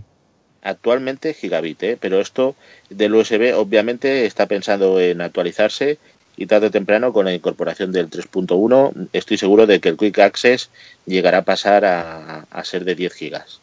O, o, pues o de entonces, fíjate, Claro, eh, es que solo que fuera de 5 gigas ya, ya es un salto muy grande para, para todo el tema de, Sería, sería como, y como el, el- como eh, hemos eh, hablado alguna vez, eh, como el Thunderbolt para pobres, pues algo parecido. eso es Thunderbolt para pobres. Sí, porque. Thunderbolt siempre va a estar por delante. O sea, mientras el Thunderbolt puede ir actualmente a 40 gigas, el, el Quick Access, como mucho, eh, por limitaciones del USB, obviamente, mm, iría a 10 gigas, aunque, aunque no está aún, aún disponible, ¿no? Esa, esa opción del Quick Access por, por 3.1. Pero vamos. Sí, pero en el eh, momento que lo incorporen. Claro, Rubén, pero en el momento que lo incorporen, eh, estamos hablando de que por un precio muy bajo tendrías una conexión de 10 gigabits. 10 Exacto. gigabits a través de conexión directa, no, no a través de un router que sea de 10 gigabits con cables especiales y conexiones de 10 gigabits. Exacto, o sea que- exacto. En, en un precio de un, de un NAS de gama media. O sea, estamos hablando de NAS de gama media, de precios relativamente económicos. O sea que, que Sí, son asequibles 500, por, por 600. cualquiera. Sí, ¿El sí, qué? sí. 500, Ujú. 600 sí. No, si es que al final sería más barato una conexión USB a 10 gigas, o sea, 3.1, que una tarjeta de red que actualmente están por los 150, 150 euros y que además necesitas pues la electrónica de red eh, correspondiente, es decir, un switch de 10 gigas, el cableado correspondiente. No, no, Cable de categoría posible- 7. Al final es posible que consigamos una conexión directa por USB antes que por, por la red. Pues sería un salto grande, grande, grande. A ver, Luego, por ejemplo, una. a ver, Sí, sí, dime. pobre Josa, no te estás enterando de nada de lo que se está liando en el chat nuestro privado, ¿no? No, yo estoy aquí. Bueno, sigo. Luego también QNAP tiene eh, la, la famosa conexión Thunderbolt, tienen NAS Thunderbolt y, bueno, pues eso, la conexión Thunderbolt, pues todo el mundo sabe que da una velocidad altísima, el Thunderbolt 3, 40 gigabits por segundo, entonces para todo aquel que, que edite vídeo a nivel profesional o que necesite este tipo de conexión por lo que sea, pues bueno, el, el llegar y conectar este eh, estos NAS a, un, a un Mac directamente o a un PC con, por Thunderbolt, pues bueno, da una velocidad altísima. Las conexiones Thunderbolt sí que es verdad que van en los NAS de gama un poco más alta, son, son para NAS un poco más caros, pero ahora QNAP va a lanzar, no sé exactamente cuál será la fecha de lanzamiento, pero bueno, ahora va a sacar esta, este tipo de conexión en un NAS eh, con un procesador un poquito más, más bajo, en un NAS de gama un poquito más baja y a un precio más contenido, por lo cual, por un precio más, más económico que no las series más caras, pues bueno, podremos tener conexión Thunderbolt. Luego lo también tiene, Perdona, José Antonio. Lo que sí que es cierto es que no podemos esperar una transferencia de datos de, de, de- de un giga o un giga real ¿eh? de datos. No, sea, las pruebas que se han estado haciendo con este equipo, que recordemos está basado en un J3455, un Celeron J3455. sin quad-core resto la de serie- 14 nanómetros. Exacto. Como el resto de la serie 53B, em, las pruebas que se han hecho son de 600, 700 megas, eh, que está muy bien para ser un para ser un NAS doméstico. Es más, se va a necesitar eh, incorporar eh, unidades SSD, porque difícilmente consigamos esa, esa, esa tasa de transferencia con, con cuatro o cinco discos mecánicos. Claro, sí, porque una cosa es que tú tengas una conexión Thunderbolt, y una cosa es que tengas mucha velocidad de, de entrada y de salida de datos del NAS, pero luego hace falta que los discos den esa velocidad. Por lo cual, si tú tienes discos que no dan la, la velocidad Thunderbolt, por decirlo de alguna manera, no vale para nada. Ahí tenemos que tirar de, pues eso, de discos SSD de, de altas velocidades. O Luego, de- pues o de- también, ti- O de unos de mecánicos RAID. profesionales en RAID. Claro, o, o tirar. de- Es que a mí no me gustan.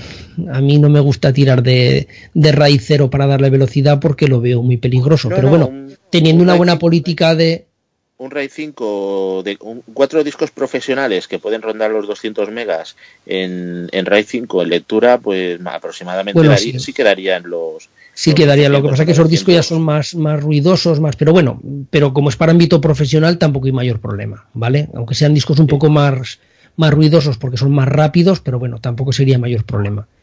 No, Luego, pero pues eso, yo creo que está muy bien acercar la tecnología Thunderbolt, aunque no sea la, la última, del, eh, la, la- la versión 3. yo creo que está muy bien acercarlo a la, a la gama media. Además de lo de las ranuras PCI, que es muy interesante, que, que puedas convertir un NAS de gama media eh, en, en, en, un, en un NAS de gama alta de inicio, digamos.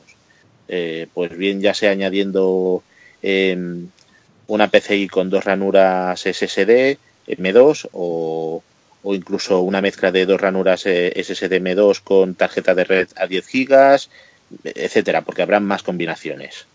Claro, porque eh, tenemos la posibilidad de, eh, hay ya bastantes NAS que tienen, ya estamos hablando de las gamas medias altas, ¿vale? No en las gamas bajas, pero bueno, que tienen ya ranuras PCI Express y que en estas ranuras PCI Express, como bien dices, pues le podemos poner eh, tarjetas de vídeo, le podemos poner tarjetas de, de, SSDs, le podemos poner lo que queramos. Entonces, cualquier... USB 3.1 USB 3.1, Thunderbolt, 10 gigabits, pues ya, pues eso, cualquier cosa que, bueno, incluso ahora se le puede colocar también un, una tarjeta Wi-Fi, de tal manera, una tarjeta Wi-Fi PCI Express, de tal manera que el, el NAS haga de router, por decirlo de alguna manera. Sí, de punto de acceso inalámbrico, sí.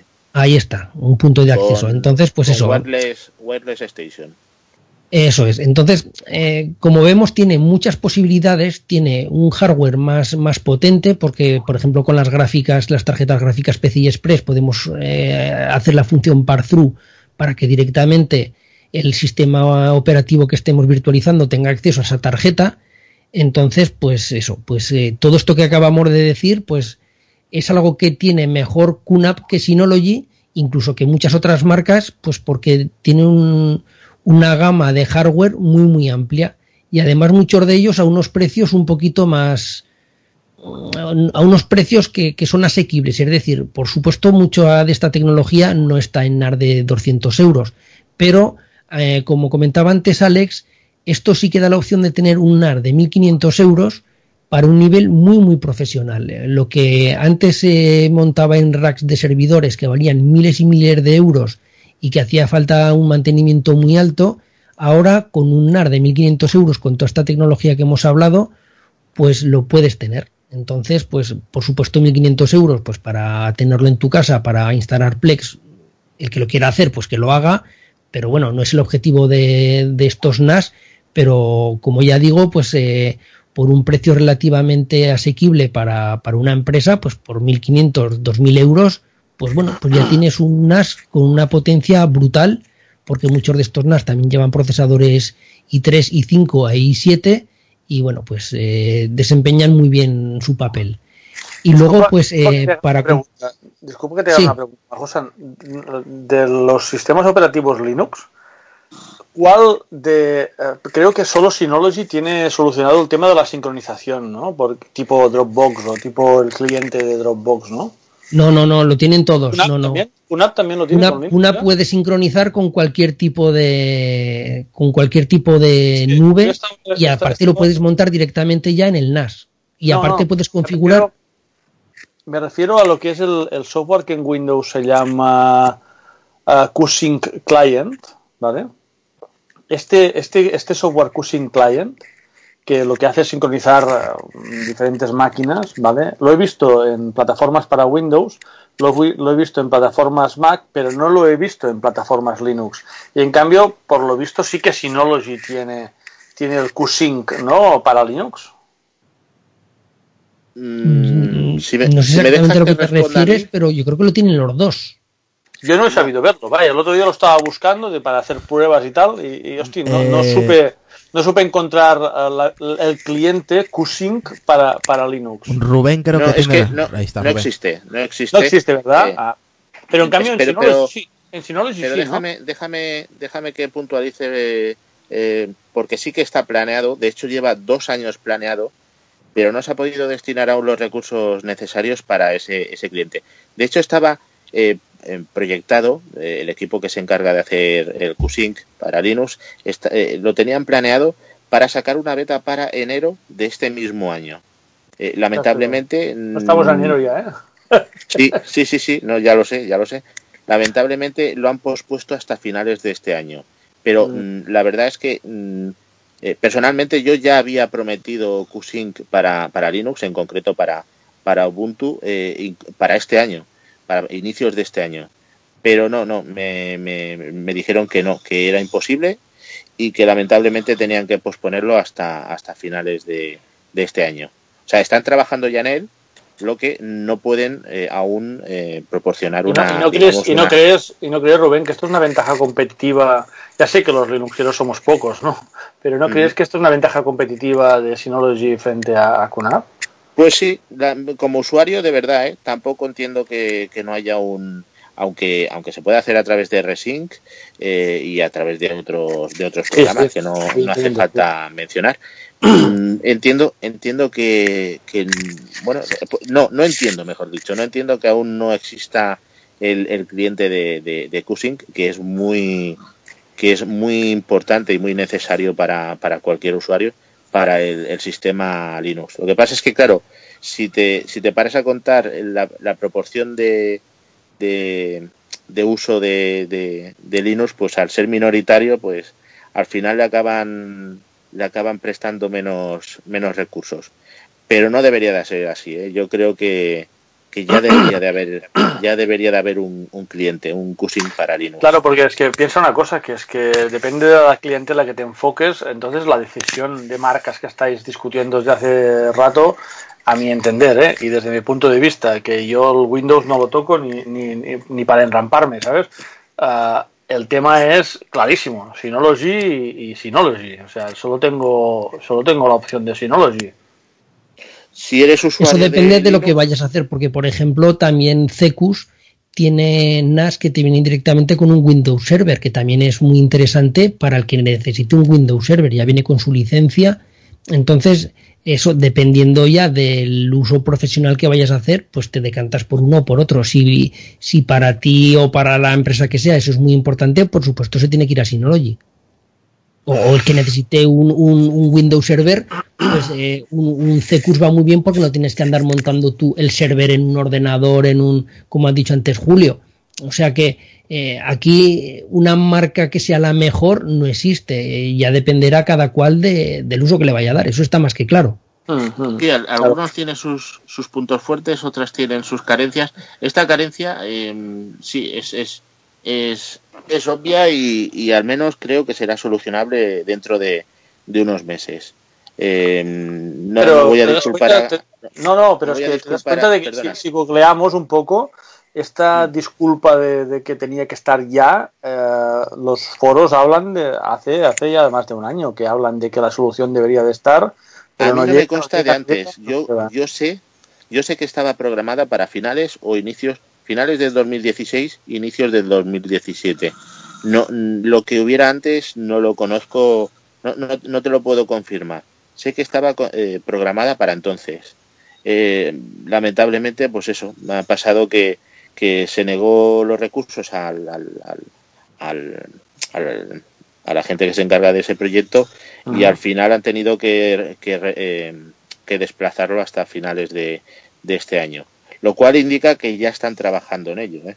O sea, tienen Sí, que sacar sí, una sí. versión para, para finales de año, por lo tanto ya están en, ya están en ello. Veo, veo que eres más partidario de QNAP que de Synology. No, no. Hay, hay cosas que hay que reconocerle a Synology que las hace muy bien. Eh, una de ellas, por, por ejemplo, sería la estación de videovigilancia, eh, al menos la, la última versión. Mientras que en QNAP, por ejemplo, la estación de vigilancia, las primeras versiones de la 5, eh, pues digamos, decir que eran poco estables mm, sería, sería ser demasiado benévolo. Ya. Eh, se han ido se han ido mm, se han ido puliendo se ha ido puliendo a la versión 5 se ha ido mejorando y ahora tenemos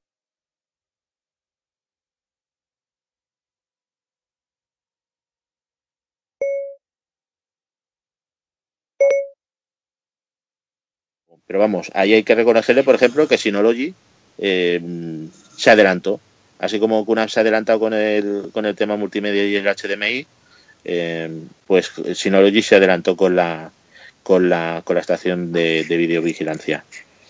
Y, y no me importa reconocerlo, ¿eh? O sea, si hay algo que uno hace mejor que el otro, yo creo que al final quienes salemos eh, beneficiados somos nosotros porque como estas eh, dos empresas se copian la una a la otra, al final irán incorporando eh, lo que ha funcionado eh, de una en la otra.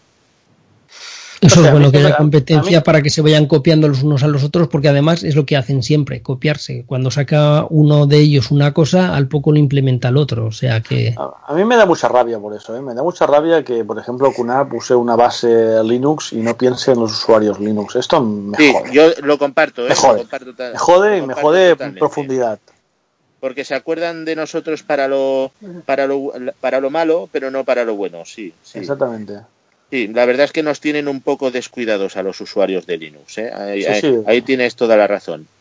Sí, pues, pero, pero luego ves que usan la base Linux y dices, bueno, ¿esto Sí, qué es? ¿Es una- cachondeo? ¿Qué pasa? Es- no? Bueno, es más bien ironía, ¿no? O, o no sé, no sé cómo No. decirlo exactamente, pero sí que sí que tienes razón que, que se aprovechen del, del ecosistema Linux y luego nosotros, los usuarios de Linux, seamos los los, los, los olvidados o, o los que están en última posición. Sí, sí, tienes razón. Sí, pero eso es normal porque lo mismo que según qué aplicaciones, pues eh, en Mac iban peor, tardaban más a salir, pero es que es cuota de mercado. O sea, tú cuando lanzas algo, pues eh, la cuota de mercado de Windows está en un 80, en un 90, la de Mac en un 10 y la de Linux eh, en un 1. Entonces, es lógico que vayas primero siempre a- al pastel. Ya, pero a, las a- cosas- a Sí, la pero no porción grande de pastel. Pero como de Linux no deja de fastidiar, ¿eh? Que, que te Sí, no, en eso tenéis toda la razón. O sea, no a- debería ser así, pero eso lo hacen todas las compañías. Te lo voy a poner de otra forma. Imagínate que tu madre te enseña a hacer una tortilla de patatas. ¿Quién va a tener que ser? No, la que tienes razón, eh, que en eso te doy La la tiene que razón. probar tu madre primero. No puedes dársela a probar al restaurante ya directamente. Primero Sí, tu sí, madre. en, en- en eso tenéis razón. Lo que pasa que. Sí, lo que pasa es que tienes razón, Es política, eh, el- el es política de empresa de todas las empresas. Van Si- a. Si te paras a Ah, pensar, eh, el, em, Claro. exacto. Al final, el, ma- el, el que manda es el mercado. O sea, si hay más Claro. usuarios de Windows, pues al final harán todo primero para los usuarios de Windows. Claro. Claro. Y, si, y, y es como el que tenga un Windows Phone, dirá, oye, ¿y las aplicaciones de QNAP o de Synology para Windows Phone? No, pues que Windows Phone no existe. Eh, Suis 4 pues no van a, Claro. a gastar Eh, con esfuerzos su- en con las suerte- aplicaciones para Windows Phone. Con, con suerte se, derrayo- se desarrollaron las más importantes, que es QFile y, y, y QManager, me parece. Porque es, es un sistema operativo tan minoritario, el, el QPhone, Claro. que, eh, perdona, el Windows Phone, que al final no se han destinado apenas recursos. Es más, si se hubiera sabido que no iba a tener éxito, creo que no les habrían destinado absolutamente nada de, de recursos. Con Es una lástima, ¿eh? es una lástima que, que to- que esto se rija Sí, por el, sí, por el verdad, mercado, sí. ¿eh? que primero sean los usuarios de Windows, luego los de Mac eh, y luego los de, al menos en plataformas de, de escritorio, ¿eh? primero los de Windows, luego los de Mac y luego, si sobra algo, para los, de, para los de Linux. Yo tengo, Es yo tengo mis este año cambiará, ¿eh? Este que es el año de Linux en el escritorio, este año va a cambiar, Alex. Ya verás cómo te van a sacar un montón de aplicaciones. Sí, sí, voy a ser el rey, me voy a sentir súper feliz. Ya, ya lo, ya lo veo, ya lo veo. Este es el Esto año ya, de- de- ya de hace un año que lo decimos, ya, pero bueno. Un año, yo esto lo escucho desde 2008. o antes. Te rompo el micro. Sí, sí, sí, sí, sí. Bueno, ya para ir finalizando, Bueno, pues chicos. entonces seguimos, pues bueno, en cuanto a- al software, pues lo mismo. eh, el, el software de, de QNAP, pues eh, tiene Qtier, que, que, que va muy bien, porque Qtier es eh, como una especie de Fusion Drive, no es exactamente eso, pero es como un Fusion Drive, es decir, tiene datos fríos, calientes y, y templados, entonces en función de, de lo que de los datos que está usando el NAS van a las partes eh, de disco más rápido, es decir, al SSD o a los discos mecánicos. De eso se encarga el propio sistema operativo. Luego Y- está y la además, virtualización. entre mecánicos distingue entre SATA y, y SAS, ¿eh? o sea que, bueno, es, es una virguería. El Qtier, la verdad es que es difícil hasta de, de comprenderlo.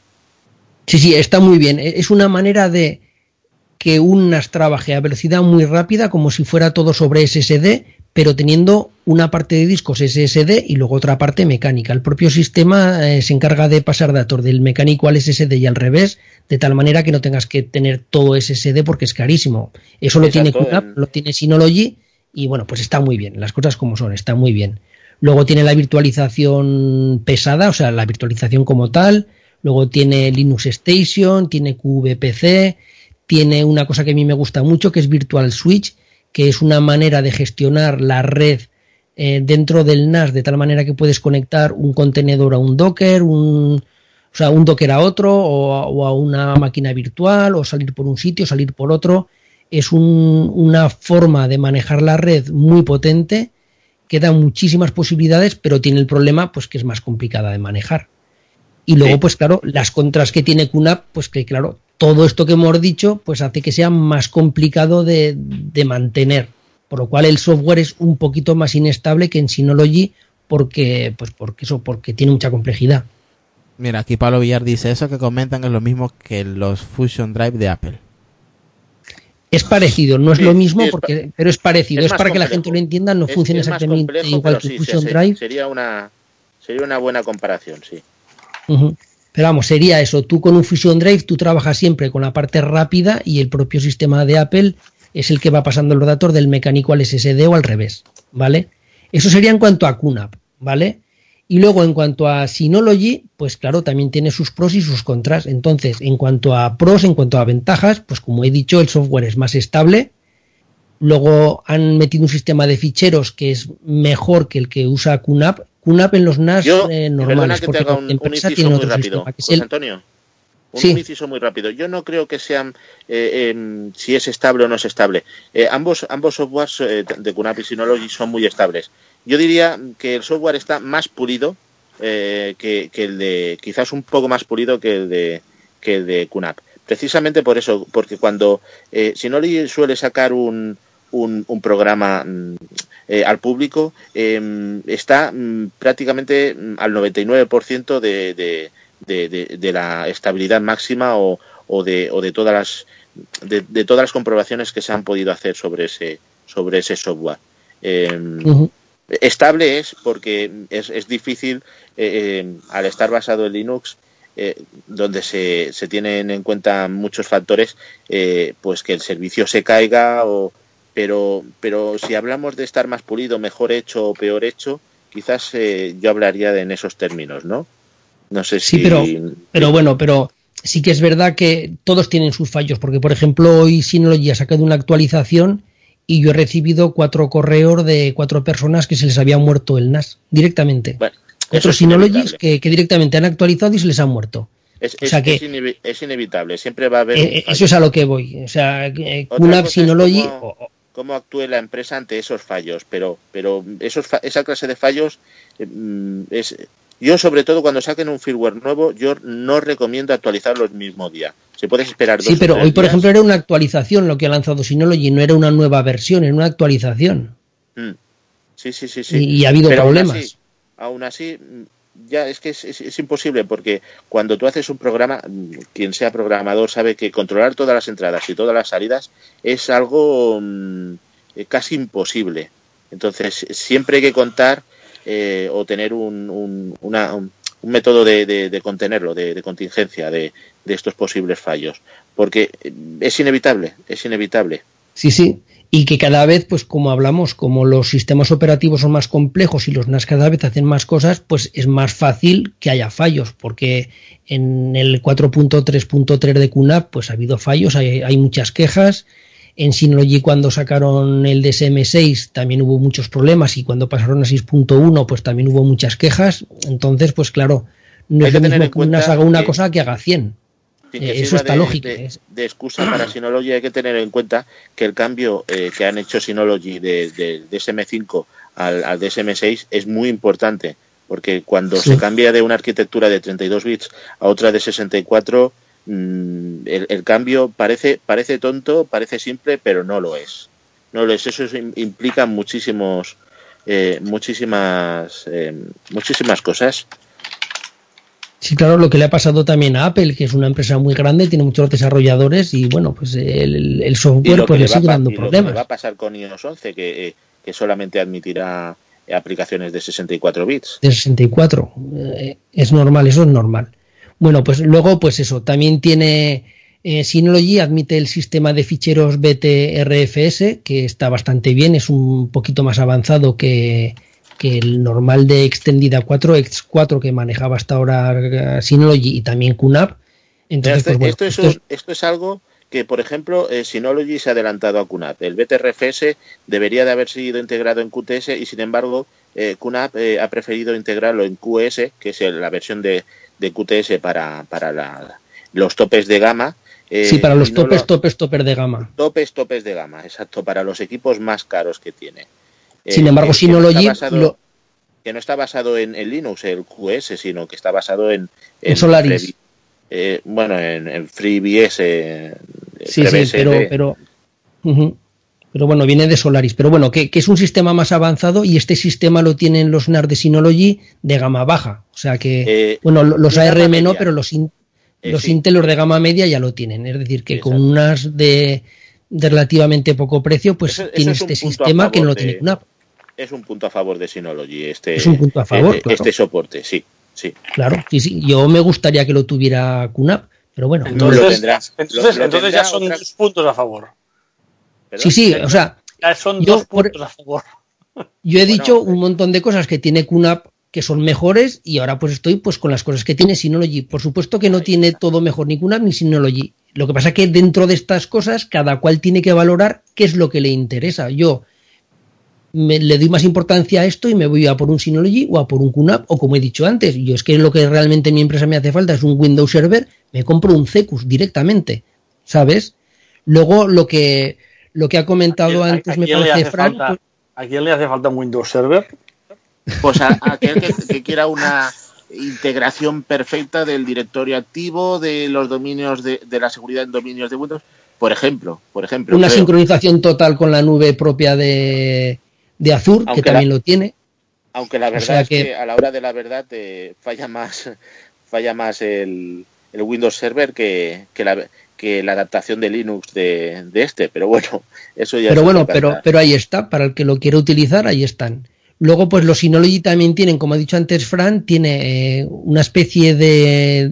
tiene un paquete ofimático, como si dijéramos una especie de Google Docs, pero integrado dentro del sistema operativo, de tal manera que en vez de tirar de Google Docs, pues tienes, eh, pues eso, un procesador de textos, tienes un, un Excel para entendernos, luego tienes un chat, bueno, tiene un calendario, tiene cosas pues que están bastante bien, aunque Eso también que- algo de esto lo tiene QNAP, pero está un poquito mejor el de Synology. Eso parece que ha sido algo así como experimental eh, de, de parte de Synology, pero sin embargo a mí me gusta. eh, El, el paquete este ofimático online eh, es muy interesante lo que se puede llegar a hacer. Ya veremos si tiene Sí, sí. aceptación o no tiene aceptación. Porque QNOTS, por ejemplo, que sería la versión de, de- de- relativamente, eh, la versión que más se aproxima de esto de, de QNAP, eh, la aceptación ha sido relativamente relativamente buena. Entonces ya veremos si esto prospera o no prospera. Y yo creo que si prospera, mm, QNAP a- acabará adoptando también esta, esta especie de Google Docs.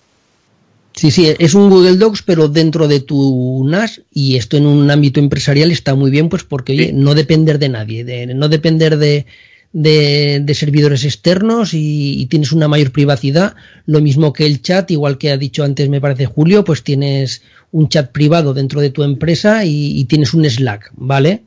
Entonces, pues eh, luego también tiene, en cuanto a multimedia, tiene mejor integración con H265 Synology que QNAP. En, en el Bueno, 4K, esto- eh, Esto tengo ¿Y que aclarar que es, que es temporal, ¿eh? o sea, la, la integración, la- el, el soporte asistido por hardware de la decodificación del H265 es cuestión de tiempo que aparezca en QNAP. Pero aquí se ha adelantado Synology, Synology, sí. un tercer, un tercer punto o un cuarto punto, como decía aquí el amigo, eh, a favor de Synology.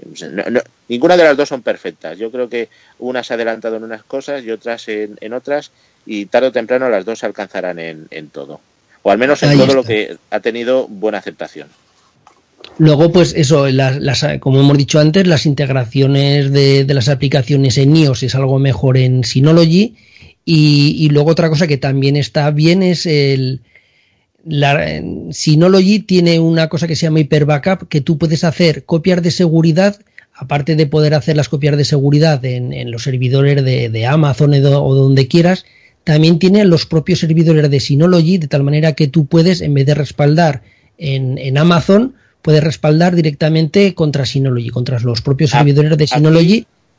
Aquí yo creo que esto es insostenible. ¿eh? O sea, este servicio gratuito es completamente insostenible. Yo no creo no que será gratuito, ¿eh? No tiene será que- gratuito. Han dicho tiene no, que ser de que pago, porque, si, Sí. porque es que el, el- la, la maquinaria que hay detrás de este, de este tipo de servicios, eh, aunque sea propia de Synology, es totalmente inasumible Sí, de forma y- gratuita. Incluso cuando sea de pago, tal como lo tienen montado, y estuve hablando con el, con una persona de Synology y también puede dar hacer trampas, incluso aunque sea de pago, mm, les pueden agotar enseguida el ancho de banda. Entonces, yo creo que es una cosa que de momento está así, pues para darla a conocer, para que la gente lo utilice y tarde o temprano, es pues muy interesante, que- ¿eh? porque sería, un, sería Pero vamos, pero está muy bien. Se- Sería algo así como la competencia de, de Amazon, pero vamos. Sí, pero con la diferencia de que tiene que hablar, claro, pero tiene que, eh, claro, pero la diferencia con este sistema es que cuando tú respaldas un Synology y un QNAP contra, contra otro servidor, contra, pues eso, Amazon, contra Google, contra Microsoft, eh, quieras que no, a veces hay problemas de sincronización, hay, porque manejan lenguajes distintos, pero claro, si tú respaldas contra un servidor de Synology, pues hablan el mismo lenguaje, están todos dentro del mismo sistema operativo y bueno, pues en teoría, pues la sincronización y los problemas tienen que ser menores. Entonces, pues ese es otro punto a favor. Sí, sí, Luego es, la es muy de interesante. ¿eh? La, la tecnología es muy, muy interesante. La Sí, idea sí, sí, no, no, desde luego. Yo me encantaría que QNAP Veremos el pre- tenemos que ver el precio, el precio de esto, porque esto tendrá un precio. Yo me encantaría que esta tecnología pues le hiciera QNAP, que pusiera sus propios servidores. Además, los servidores de Synology están en, en Europa, o sea, tienen servidores en Europa para cumplir con la ley europea de- del almacenamiento dentro del territorio europeo. Luego, por supuesto, también tiene servidores fuera de Europa, pero tú puedes respaldar dentro de, de Europa. ¿Vale? Es, es que es, es muy interesante la idea de que eh, tú tienes un servidor respaldado en la nube, se te estropea el tuyo y el, y el servidor que tienes en la nube eh, realmente actuaría como el mismo que tú tienes en casa. O sea, no, no pierdes ni funcionalidad ni datos. es que actuaría como un Synology, como si, como si entraras a, a tu NAS. Actúa igual. Como, como si lo tuvieras replicado, en vez de en tu casa, pues en, en la nube. Claro, pero, pero yo lo que le comenté a, a esta persona de Synology que eso tiene un problema, porque claro, yo tengo un NAS y respaldo en la nube. Y luego yo tengo mi oficina en, en Madrid y luego tengo otra sede en Barcelona. Entonces, en vez de que la gente de Barcelona se conecte a mi NAS y acapare mi ancho de banda de mi empresa, Sí, sí, sí. que vayan contra el servidor de Synology y se conecten todos allí en vez de a mi NAS. Eh, Pero que es una les agota el ancho de- de banda. Pero eso lo tienen que es controlar. esto es una tecnología muy innovadora, José Antonio. Van a tener que establecer una serie de, de medidas de- para prevenir lo que estás, eh, eh, lo que estás diciendo. Eh, además de cuotas, eh, tendrán que establecer límites de conexión, de subida, de bajada, porque si no. de la tráfico tendrán que poner muchas medidas. Exacto, o sea, si no la gente al final, ya sabes, aprovecha de, de, de todo esto. Y más si es gratis, como, como Claro. lo, están, lo estaban ofreciendo, aunque sea solo en, en modo de pruebas a- hasta ahora. Y luego ya por último, eh, pues eso, el, el gestor de descargar de, de Synology, pues para bajar las películas y por ahí, pues bueno, el gestor de descargar de Synology también es mejor que el de QNAP. Entonces, a lo en que eso, voy, en, eso, en eso lo siento, pero no estoy de acuerdo. yo creo que es mejor, pero bueno, eh, a mí realmente no me gusta ninguno de los dos, ¿eh? Ah, si te digo la eso, verdad, no me gusta ni el de Por ni el de Synology, pero no creo que es un poquito mejor de el de. Synology. Yo prefiero RTorrent de, de, de calle. Ah, bueno, sí, pues eso es a lo que voy, que Incluso a mí no me gusta ningún... preferible, incluso Transmission es preferible porque tiene un montón de plugins y bueno y una comunidad detrás muy muy bestia antes que utilizar el, el- la, la download station tanto de QNAP como de Synology. Hombre, sí, está pero bien que esté ahí. eso es a lo que me refería, que yo creo que es mejor la de Synology que la de QNAP, pero desde luego es mejor utilizar RTorrent o, o cualquier otro que se puede Es instalar en cualquiera de las dos máquinas, de los dos sistemas operativos. RTorrent, ¿Sabes? eh, al que además conozco al, al, al que lo porta eh, a- a- en, en QNAP, que bueno es un polaco, eh, es, está tan lejos de, de, de, de todo lo- el resto de clientes eh, Torrent que vamos, para mí no hay otra opción. RTorrent es el mejor cliente de Torrent que existe, al menos para mí, para mí. Bueno, chicos. Vale, pues entonces, resumiendo un poco todo esto, pues a lo que voy. QNAP tiene cosas mejores, Synology tiene otras, los unos tienen unas cosas mejor, otros peor. Entonces, ya dependiendo de, de cada cual, del uso que vaya a dar, más doméstico, más profesional, dentro de que sea un ámbito más profesional, el tipo de, de uso que le vaya a dar, pues ya es cuestión de que elija uno u otro, un QNAP o un Synology. Para ya para cerrar. Entonces, pues, Para, Sí, cerrar, dime. para cerrar, Josa, voy a, voy a hacer una pregunta a los que tienen NAS. Qué NAS están utilizando y ya vamos hablando con eso. ¿Qué os parece? Los que tienen NAS, claro. Yo no tengo. por Sí, como quieras. Eh, digo yo el mío, el que estoy Eh, usando, las que tenemos una- nosotros en casa. Sí, bueno, mira, voy a empezar primero con... eh, aquí que lo tengo abajo, no sé si, si lo tendrá. Eh, Alex, ¿tienes NAS tú en casa o no? No, no, yo soy un Prolian y he trabajado justamente hace muy poco tiempo con un QNAP y la verdad le he encontrado algunas limitaciones, pero, pero que para el servicio que lo querían usar en esta empresa, pues que iba suficientemente bien, ¿vale? Era un QNAP, un de cuatro bahías, un 413P, creo recordar. 31. Y yo no- yo- otra- eh, exacto, 31P. 31, 31P, y, pero yo no, yo uso, yo tengo un, yo tengo exactamente un segundo que te lo digo, un Proliant ML370 GS con, con 8 bahías. Oh, Eh, que yo- no puedes comparar el, el tuyo con el que has dicho, con el QNAP. Es un QNAP de Sí, claro, pero ese me- bastante pero es que- baja. es que esto me sirve, me sirve realmente para todo, ¿no? No, no tengo. Vale que no es tan fácil como hacer un clic, como decías tú antes, pero para mis, para mis cosas ¿De cuánto estamos hablando? Money, money. Mm, no tengo ni zorra idea. El 431P serían unos 300 euros, no llega, por ser un 4 bahías basado en ARM, en Cortex A9. No recuerdo lo que me costó este. Es, un- es un doble, es un doble núcleo Xenon, Xeon, eh, con, con doble fuente de alimentación, con, ah, con tendría que buscar las características técnicas, ahora no las recuerdo. Pero, claro, pero es que Alex, es que eso no tiene nada que ver con lo que estábamos hablando. Ya, ya, de- por eso te de decía. hardware. que- Eso es más equivalente a lo que tengo yo. Pero no Claro. le falta razón eh, lo que dice, creo. Que son equipos con un hardware totalmente distinto, pero creo que no le falta razón. Lo uno te da una mayor flexibilidad, lo otro te da una mayor comodidad, eh, a precios bastante distintos eh, también. Sí, sin decir. duda, sí, sin el duda. precio no tiene nada que ver. No, no tiene nada que ver, seguro, seguro. Vale. A ver, aparte los discos, los discos de aquí son de 15.000 revoluciones, son, son, son discos rápidos, son, no, no son como la mayoría de discos que veo en empresas pequeñas, pues que son discos de 7.200 o, o Pero cosas usarán, así. que de usará una 5.000. conexión SAS, ¿no? Imagino. Sí, sí, sí, sin duda. Sí, sí, sí. Vale. Eh, Eso es lo que tengo yo, pero no, no, no te puedo decir porque yo NAS eh, en sí, una app o Synology, estaba pensando en a lo mejor en, en- en coger alguno, pero no tenía muy claro y, y estudiando un poco por la experiencia de mis clientes he, he podido ver que, que, pues, que una app a lo mejor no se adapta tan bien a mis necesidades simplemente por el hecho de que, de que soy Linuxero y que toda nuestra empresa funciona con Linux, ¿no?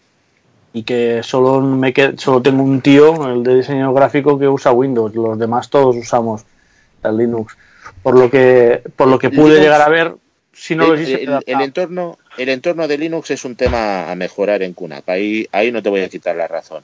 Lo que Sí. pasa es que, claro, me tendrás que dar la razón de que al ser minoritario siempre, siempre nos ponen en los últimos siempre, en. siempre, en siempre somos los últimos y siempre somos los que nos jodemos. Sí, sí. Que yo Ahora, estoy ahora, un poco te tengo que decir que, que mm, debajo corre un Linux. Si tú realmente quieres sincronizar por RSync o eh, bajo SSH o lo que quieras, em, con que le pongas un poco de, de, de ganas, lo puedes hacer. ¿eh? Lo que Sí, pasa sí, es que eso Sí. por tu cuenta, claro. con que le pongas un poquito de amor, ya vale. A ver, Frank. Frank. ¿Qué Eh, tipo de Sí, estaba muteado. no, yo tengo en Synology, ya sabéis. eh, Alex ya, Lo lo, ya lo, podido, lo ha podido ver, Alex. Y, y es, un, es un buen NAS.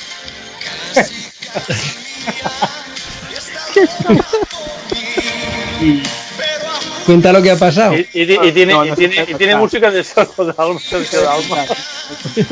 Pero bueno, así es. Es una. Bueno, sí, ve. Es que, No, a ver, es, a es ver. NAS que a nivel doméstico, bien, bien, muy bien. O sea que la verdad es que no. A Yo ver. para mí cumple todas mis necesidades. O sea que. Para, no. para mí también, para mí también. ¿Estás de acuerdo, no, Alex?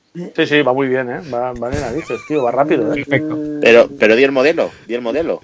Es, sí, es un DS1513. Ah, Que está en venta. Dilo, mete la cuña. Está en 13 es venta. un equipo, es un equipo antiguo, pero es, pero es respetable, ¿eh? un hardware Sí. respetable. Sí, está, está, la verdad es que cumple muy bien, cumple muy bien. Y, y nada, simplemente, ya os digo, para mí, a nivel de aprendizaje, a nivel de instalar varios servicios, eh, que no hubiera pensado nunca que hubiera podido instalar, pues más que correcto. O sea que yo lo recomiendo. La compra de un NAS la recomiendo totalmente. Bien. Bueno, creo que aquí la recomendaríamos todos, ¿no? Por, por eso hablamos de, de esto, ¿no? Sí, sí, claro, sin duda. Eh, ahora vamos con... Es que no sé, dilo tú, que yo te lo voy a decir lo que ha pasado, pero bueno, si eso lo contamos al final. No, no dice, Dice que no. Bueno, lo, No, mejor, mejor lo dejamos aquí, esto. O sea, sí, mejor en privado, yo lo dejaría Lo que pasa en Las Vegas se queda en Las Vegas. Eh, venga, vamos con Chino.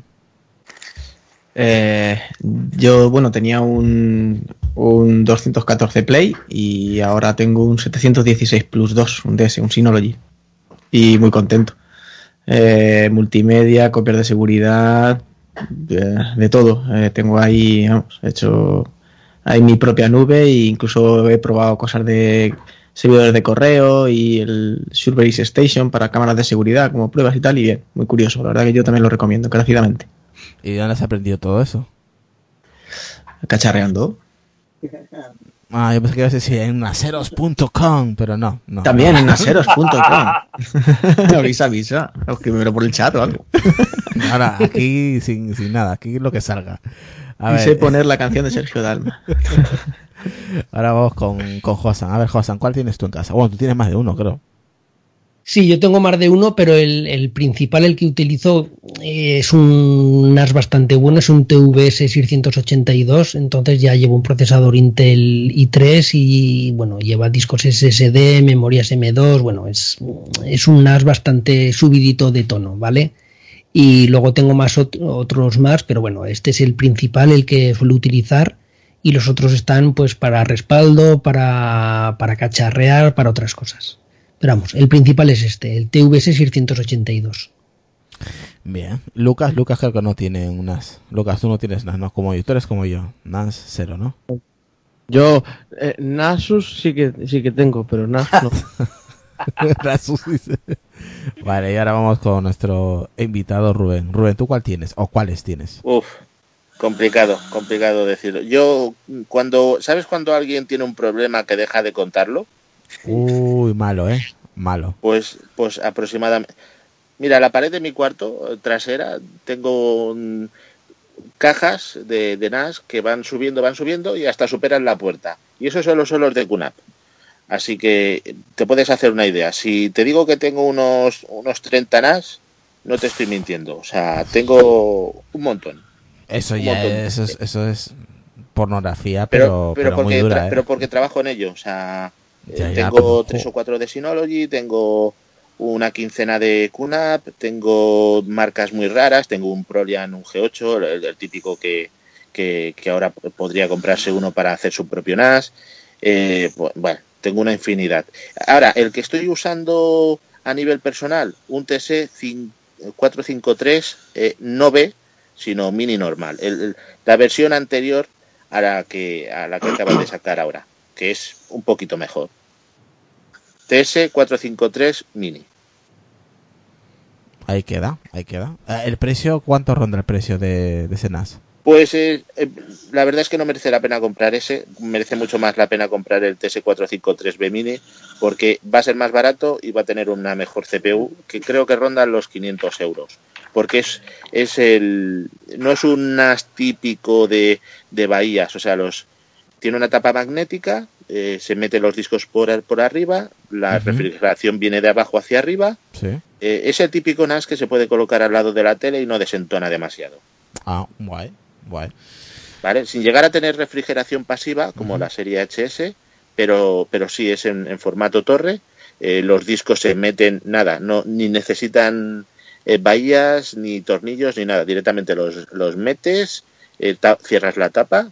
Si quieres poner más RAM, eh, tienes que sacar un, un tornillo que es desajustable con, con la mano. No, es muy, muy sencillo y muy multimedia. Es como un radiocasete de esos antiguos, ¿no? Que ponías el cassette, cerrabas y ya está, ¿no? Mm, Casi, casi, casi, casi, casi. Si no hubiera que configurar los discos, vamos, sería, sería lo mismo. Pues nada, chicos, yo creo que han dado un repaso entre Rubén y, y. Creo que han estado ahí una hora y pico sin parar, pim pam, pim pam, pim pam, pim pam, ellos solos. Así que la verdad que ha estado muy, muy bueno el podcast. Habéis tocado muchos puntos. Y yo creo que la gente lo debería tener eh, con estos podcasts más claro, ¿no, Josa? A la hora de elegir. Sí, sí, de hecho esta conversación es una de las conversaciones que tengo con Rubén, solo que emitida en directo. Pero muchas veces hablamos de esto y bueno, pues eh, somos amigos, que- tenemos confianza y hablamos de, de NAR, de tecnología, pero bueno, ahora delante de un micro. Ahora lo tienen más jodido que antes, ¿eh? Para decidir. Sí. Bien. Mm, Bueno, sí, no. Cada cual es cuestión de que, de que mire lo que le hace falta y claro, y luego el bolsillo, eso está claro.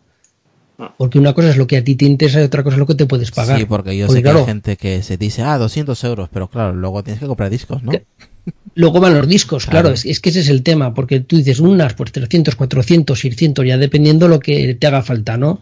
Pero luego, claro, luego van los discos aparte. Ah, estamos hablando de No, la gente se compra discos Pero si de quieres terabyte. algo sencillito, si quieres algo sencillito, eh, 100 euros más un disco, puedes tener, eh, tanto de QNAP como de, de Synology, puedes tener algo muy sencillito desde 200 euros y disco incluido, eh, aunque sea un disco de, de 2 teras. Pero vamos, eh, un NAS de 100, de 100 euros y un disco de, de 2 teras de 100 euros para NAS Lo encuentras. sería sería lo mínimo y yo creo que es asumible, es asumible para la comodidad que aporta. Hombre, no te va a dar opciones como la transcodificación ni, ni virtualización, pero oye, si tienes que centralizar todas tus películas en un único sitio, eh, eso da mucha comodidad, sobre todo para los que tenemos eh, dispositivos iOS, dispositivos Android, eh, tener todo en un sitio centralizado mm, aporta una comodidad, eh, vamos, impensable hace unos años. Pues me ha gustado la última reflexión de Rubén. Yo creo que eso es en general el resumen, ¿no? De, de este episodio de, de NAS, ¿no? Eh, pues que se acomoda a tus necesidades, que no es tan caro como la gente se piensa, que hay, pues eso es lo que ha dicho Rubén, desde 200 euros con disco y hasta 600, 700, 2000, 3000, pues lo que quieras Hasta gastarte, lo que ¿no? quieras gastarte. Hasta lo que quieras gastarte, nunca mejor dicho. O sea que hay variedad de precios, de modelos y, y de características. Otra cosa, pues ya depende del bolsillo de cada uno. Bueno, chicos, vamos Hombre, a. hay que ser, hay que ser honesto y saber que si te vas a comprar un NAS de 100 euros, no vas a poder virtualizar un Windows dentro. Obviamente, Eh, para eso necesitas Mm, más un NAS poder. al menos de, de, de 200 o En adelante. 250 o 300 euros. Más discos. Pero, es. pero si lo que quieres es tenerlo todo centralizado, eh, poder descargar directamente desde Internet al NAS, eh, tener algunos servicios corriendo ligeros, eh, hacer backups de tus, de tus correos, eh, hacer backups de, de estos datos en la nube. Eh, las cosas básicas, las principales, las que ha hecho un NAS de toda la vida, eh, puedes con un NAS de 100 euros más el disco perfectamente. Yo creo que queda claro, así que ya haremos otro episodio. Eso ya lo que mande aquí Josan sobre NAS. Me imagino que todavía el mundo del NAS es, es lo, lo divertido que tiene, es que es muy amplio. Entonces se pueden tocar varios puntos. Así que vamos cerrando. Vamos con Lucas, que lo tengo aquí primero arriba. Lucas, redes sociales y podcast, y vamos cerrando. Pues nada, aunque he estado prácticamente callado totalmente, pero en este tema sí que sé muy poquito, las veces que ha comentado eh, Josan, pero la verdad es que, pues sí, ¿no? Ahora por lo menos puedo decidir por qué eh, dos dispositivos en caso de, de que tuviera pensado en comprarme uno, que de momento no, pero bueno, algún día puede ser que, cai- que caiga algún, algún NAS. Y por Twitter si me quieren buscar como arroba bolealucas aquí en Pelearnos, en el borde de la cama los viernes, algunos miércoles en Voces Nocturnas y todos los domingos ahí en Voces Nocturnas y cuando se emite en Wars.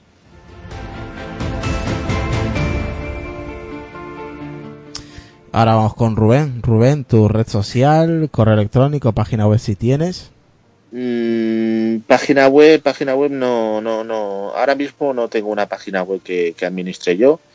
Eh, me pueden encontrar en, Twitter como Rubik2K, me pueden encontrar en Telegram también como Rubik2K, ahí en el grupo de Naseros. Eh, normalmente también colaboro ahí respondiendo en la página de naseros.com. Eh, sobre todo, creo que donde estoy más activo es en, en Twitter. Y junto ahora- con, con Majosan y, y el grupo de Naseros. Eso es, eso te iba a decir. Y ahora en el grupo de, de Josan, o sea que los dos sois los más activos en el grupo. Y nada, Rubén, muchísimas gracias por aceptar la invitación y te esperamos una próxima vez cuando hablemos de este tipo de temas. Que sé que controlas mucho un, un placer, un placer y yo encantado. Pues nada, genial, Rubén. Josan, Josan, redes sociales, podcast, canal de YouTube, página web, aunque toda esta información está en la descripción, pero para que la gente pues sepa dónde encontrarte. Bueno, pues me imagino que ya lo sabe casi todo el mundo. Me podéis encontrar en Twitter a mí personalmente como arroba macjosan, luego como arroba naseros-com y luego pues en www.naseros.com ahí tenéis la web, tenéis los videotutoriales y desde hace nada, una semana escasa, desde el viernes, pues el grupo de Telegram y lo busquéis como Naseros y allí estamos y bueno, pues allí bastante información y bastante gente. Rubén va contestando, Rubén es administrador igual que yo del, del grupo y bueno, pues eh, de vez en cuando entramos y si hay alguna duda la vamos solucionando, no todas porque es un grupo muy activo, pero bueno, las cosas más importantes que vamos viendo pues las vamos contestando. Bueno, nada, muchísimas gracias también a Josan por pasarte por aquí al podcast de Peleana sin compartir pues eso, ¿no? Todo lo que lo que vais acumulando, ¿no? Con los años de sabiduría en el mundo de NAS, de multimedia, de seguridad y hoy se agradece muchísimo el contenido que dais, tanto Rubén como los compañeros. Y tú, por supuesto, así que, que nada, te esperamos en la próxima semana que toca un tema con, que ahora, ahora lo vamos a hablar con, con Frank y va a estar muy, muy interesante. Así que nada, Josan, muchísimas gracias, tío. Bueno, ahora Otros. vamos, ahora, ahora vamos con eh, Rubén, a ver si pones el mute que te estamos escuchando. ahora sí, ahora sí. Ahora sí. Eh... ¿Perdona, decías? No, no, que tenías el- que no tenías el mute que se escuchaba de fondo. Ah, sí, es que tengo a la familia aquí durmiendo al lado y no veas. Por eso te decía que Sí, cierto, el, cierto. el mute más que todo porque se escucha una conversación por ahí de fondo. Eh, ahora vamos con Chino. Venga, Chino. Red social, eh, tu grupo de Telegram también, de kiosco y tu página web y tu podcast. Pues nada, eh, donde más activo estoy, como dice Rubén, en Twitter, que es arroba chinom, como chino con una M al final. Podcast, pues de vez en cuando, en ahora que tengo un rato, y la página web, pues igual, ahora que tengo un rato.com y punto .es, ahí es donde podéis encontrar y el grupo Telegram de, de kiosco, pues donde se cuelgan pues prensa, revistas y demás. Sí, ya se ve, ya se nota que estás ya mm, estás en, en, en la parte final de Sí, sí, estoy con la batería ya al 2.100, no menos, menos, yo ya estoy liquidado. Pues nada, ahora, ahora ya nos, ya nos vamos retirando. Gracias también, Chino, por, por estar aquí y, y ofrecernos la charla amena que, que tenemos entre todos. Y un placer a Rubén, que lo sigo mucho en Twitter, que me parece muy uno de los usuarios que hay que seguir. Y vamos, un placer tenerlo por aquí y haber hablado con él. Muchas gracias. Y ahora vamos con Alex Rubio. Venga, Alex, tu red social, tu única red social. Mi única, no, bueno, estoy presente en algunas, pero básicamente Twitter es últimamente la que más eh, sigo. Sigo a mucha gente. Mi, cuenta de Twitter es a rubio, bueno, arroba a c y cualquier cosa que os pueda ayudar ah, en temas de Linux o seguridad, pues contad con, conmigo. Ha sido un auténtico placer escuchar estos dos cracks como siempre, donde se aprende muchísimo y donde realmente puedes tener la suficiente información como para tomar una decisión certera. Nada, ha sido una noche muy amena y me he divertido muchísimo. Gracias a todos.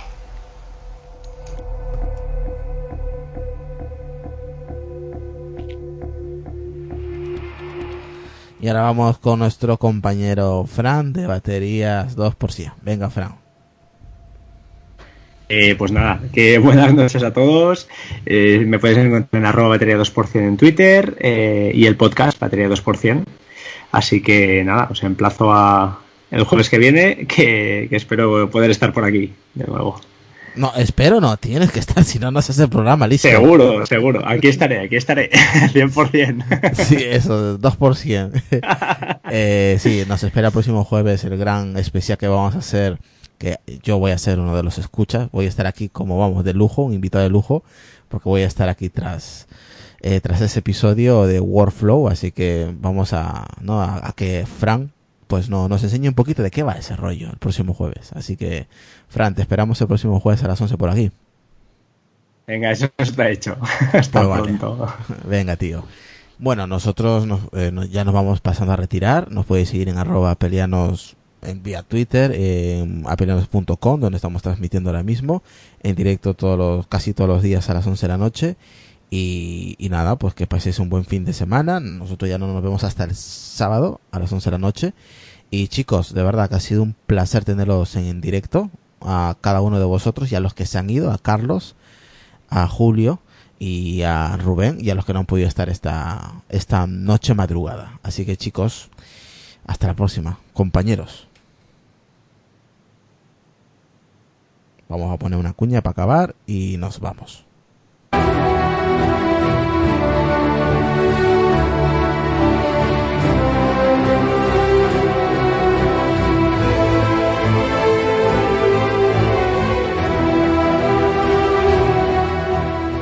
Nuestra aplicación te mantendrá informado de nuestros directos con una simple notificación.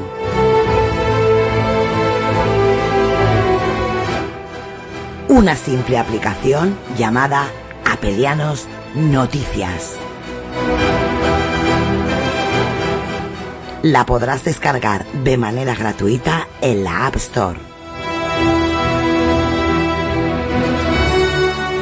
Con nuestra aplicación no te perderás ningún directo, notificaciones en tiempo real. Sí, sí, en tiempo real. Ahora no hay excusa. Descárgala hoy mismo.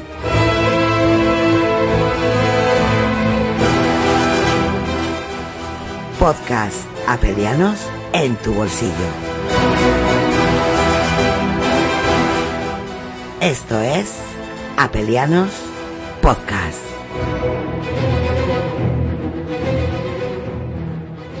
Un podcast diferente.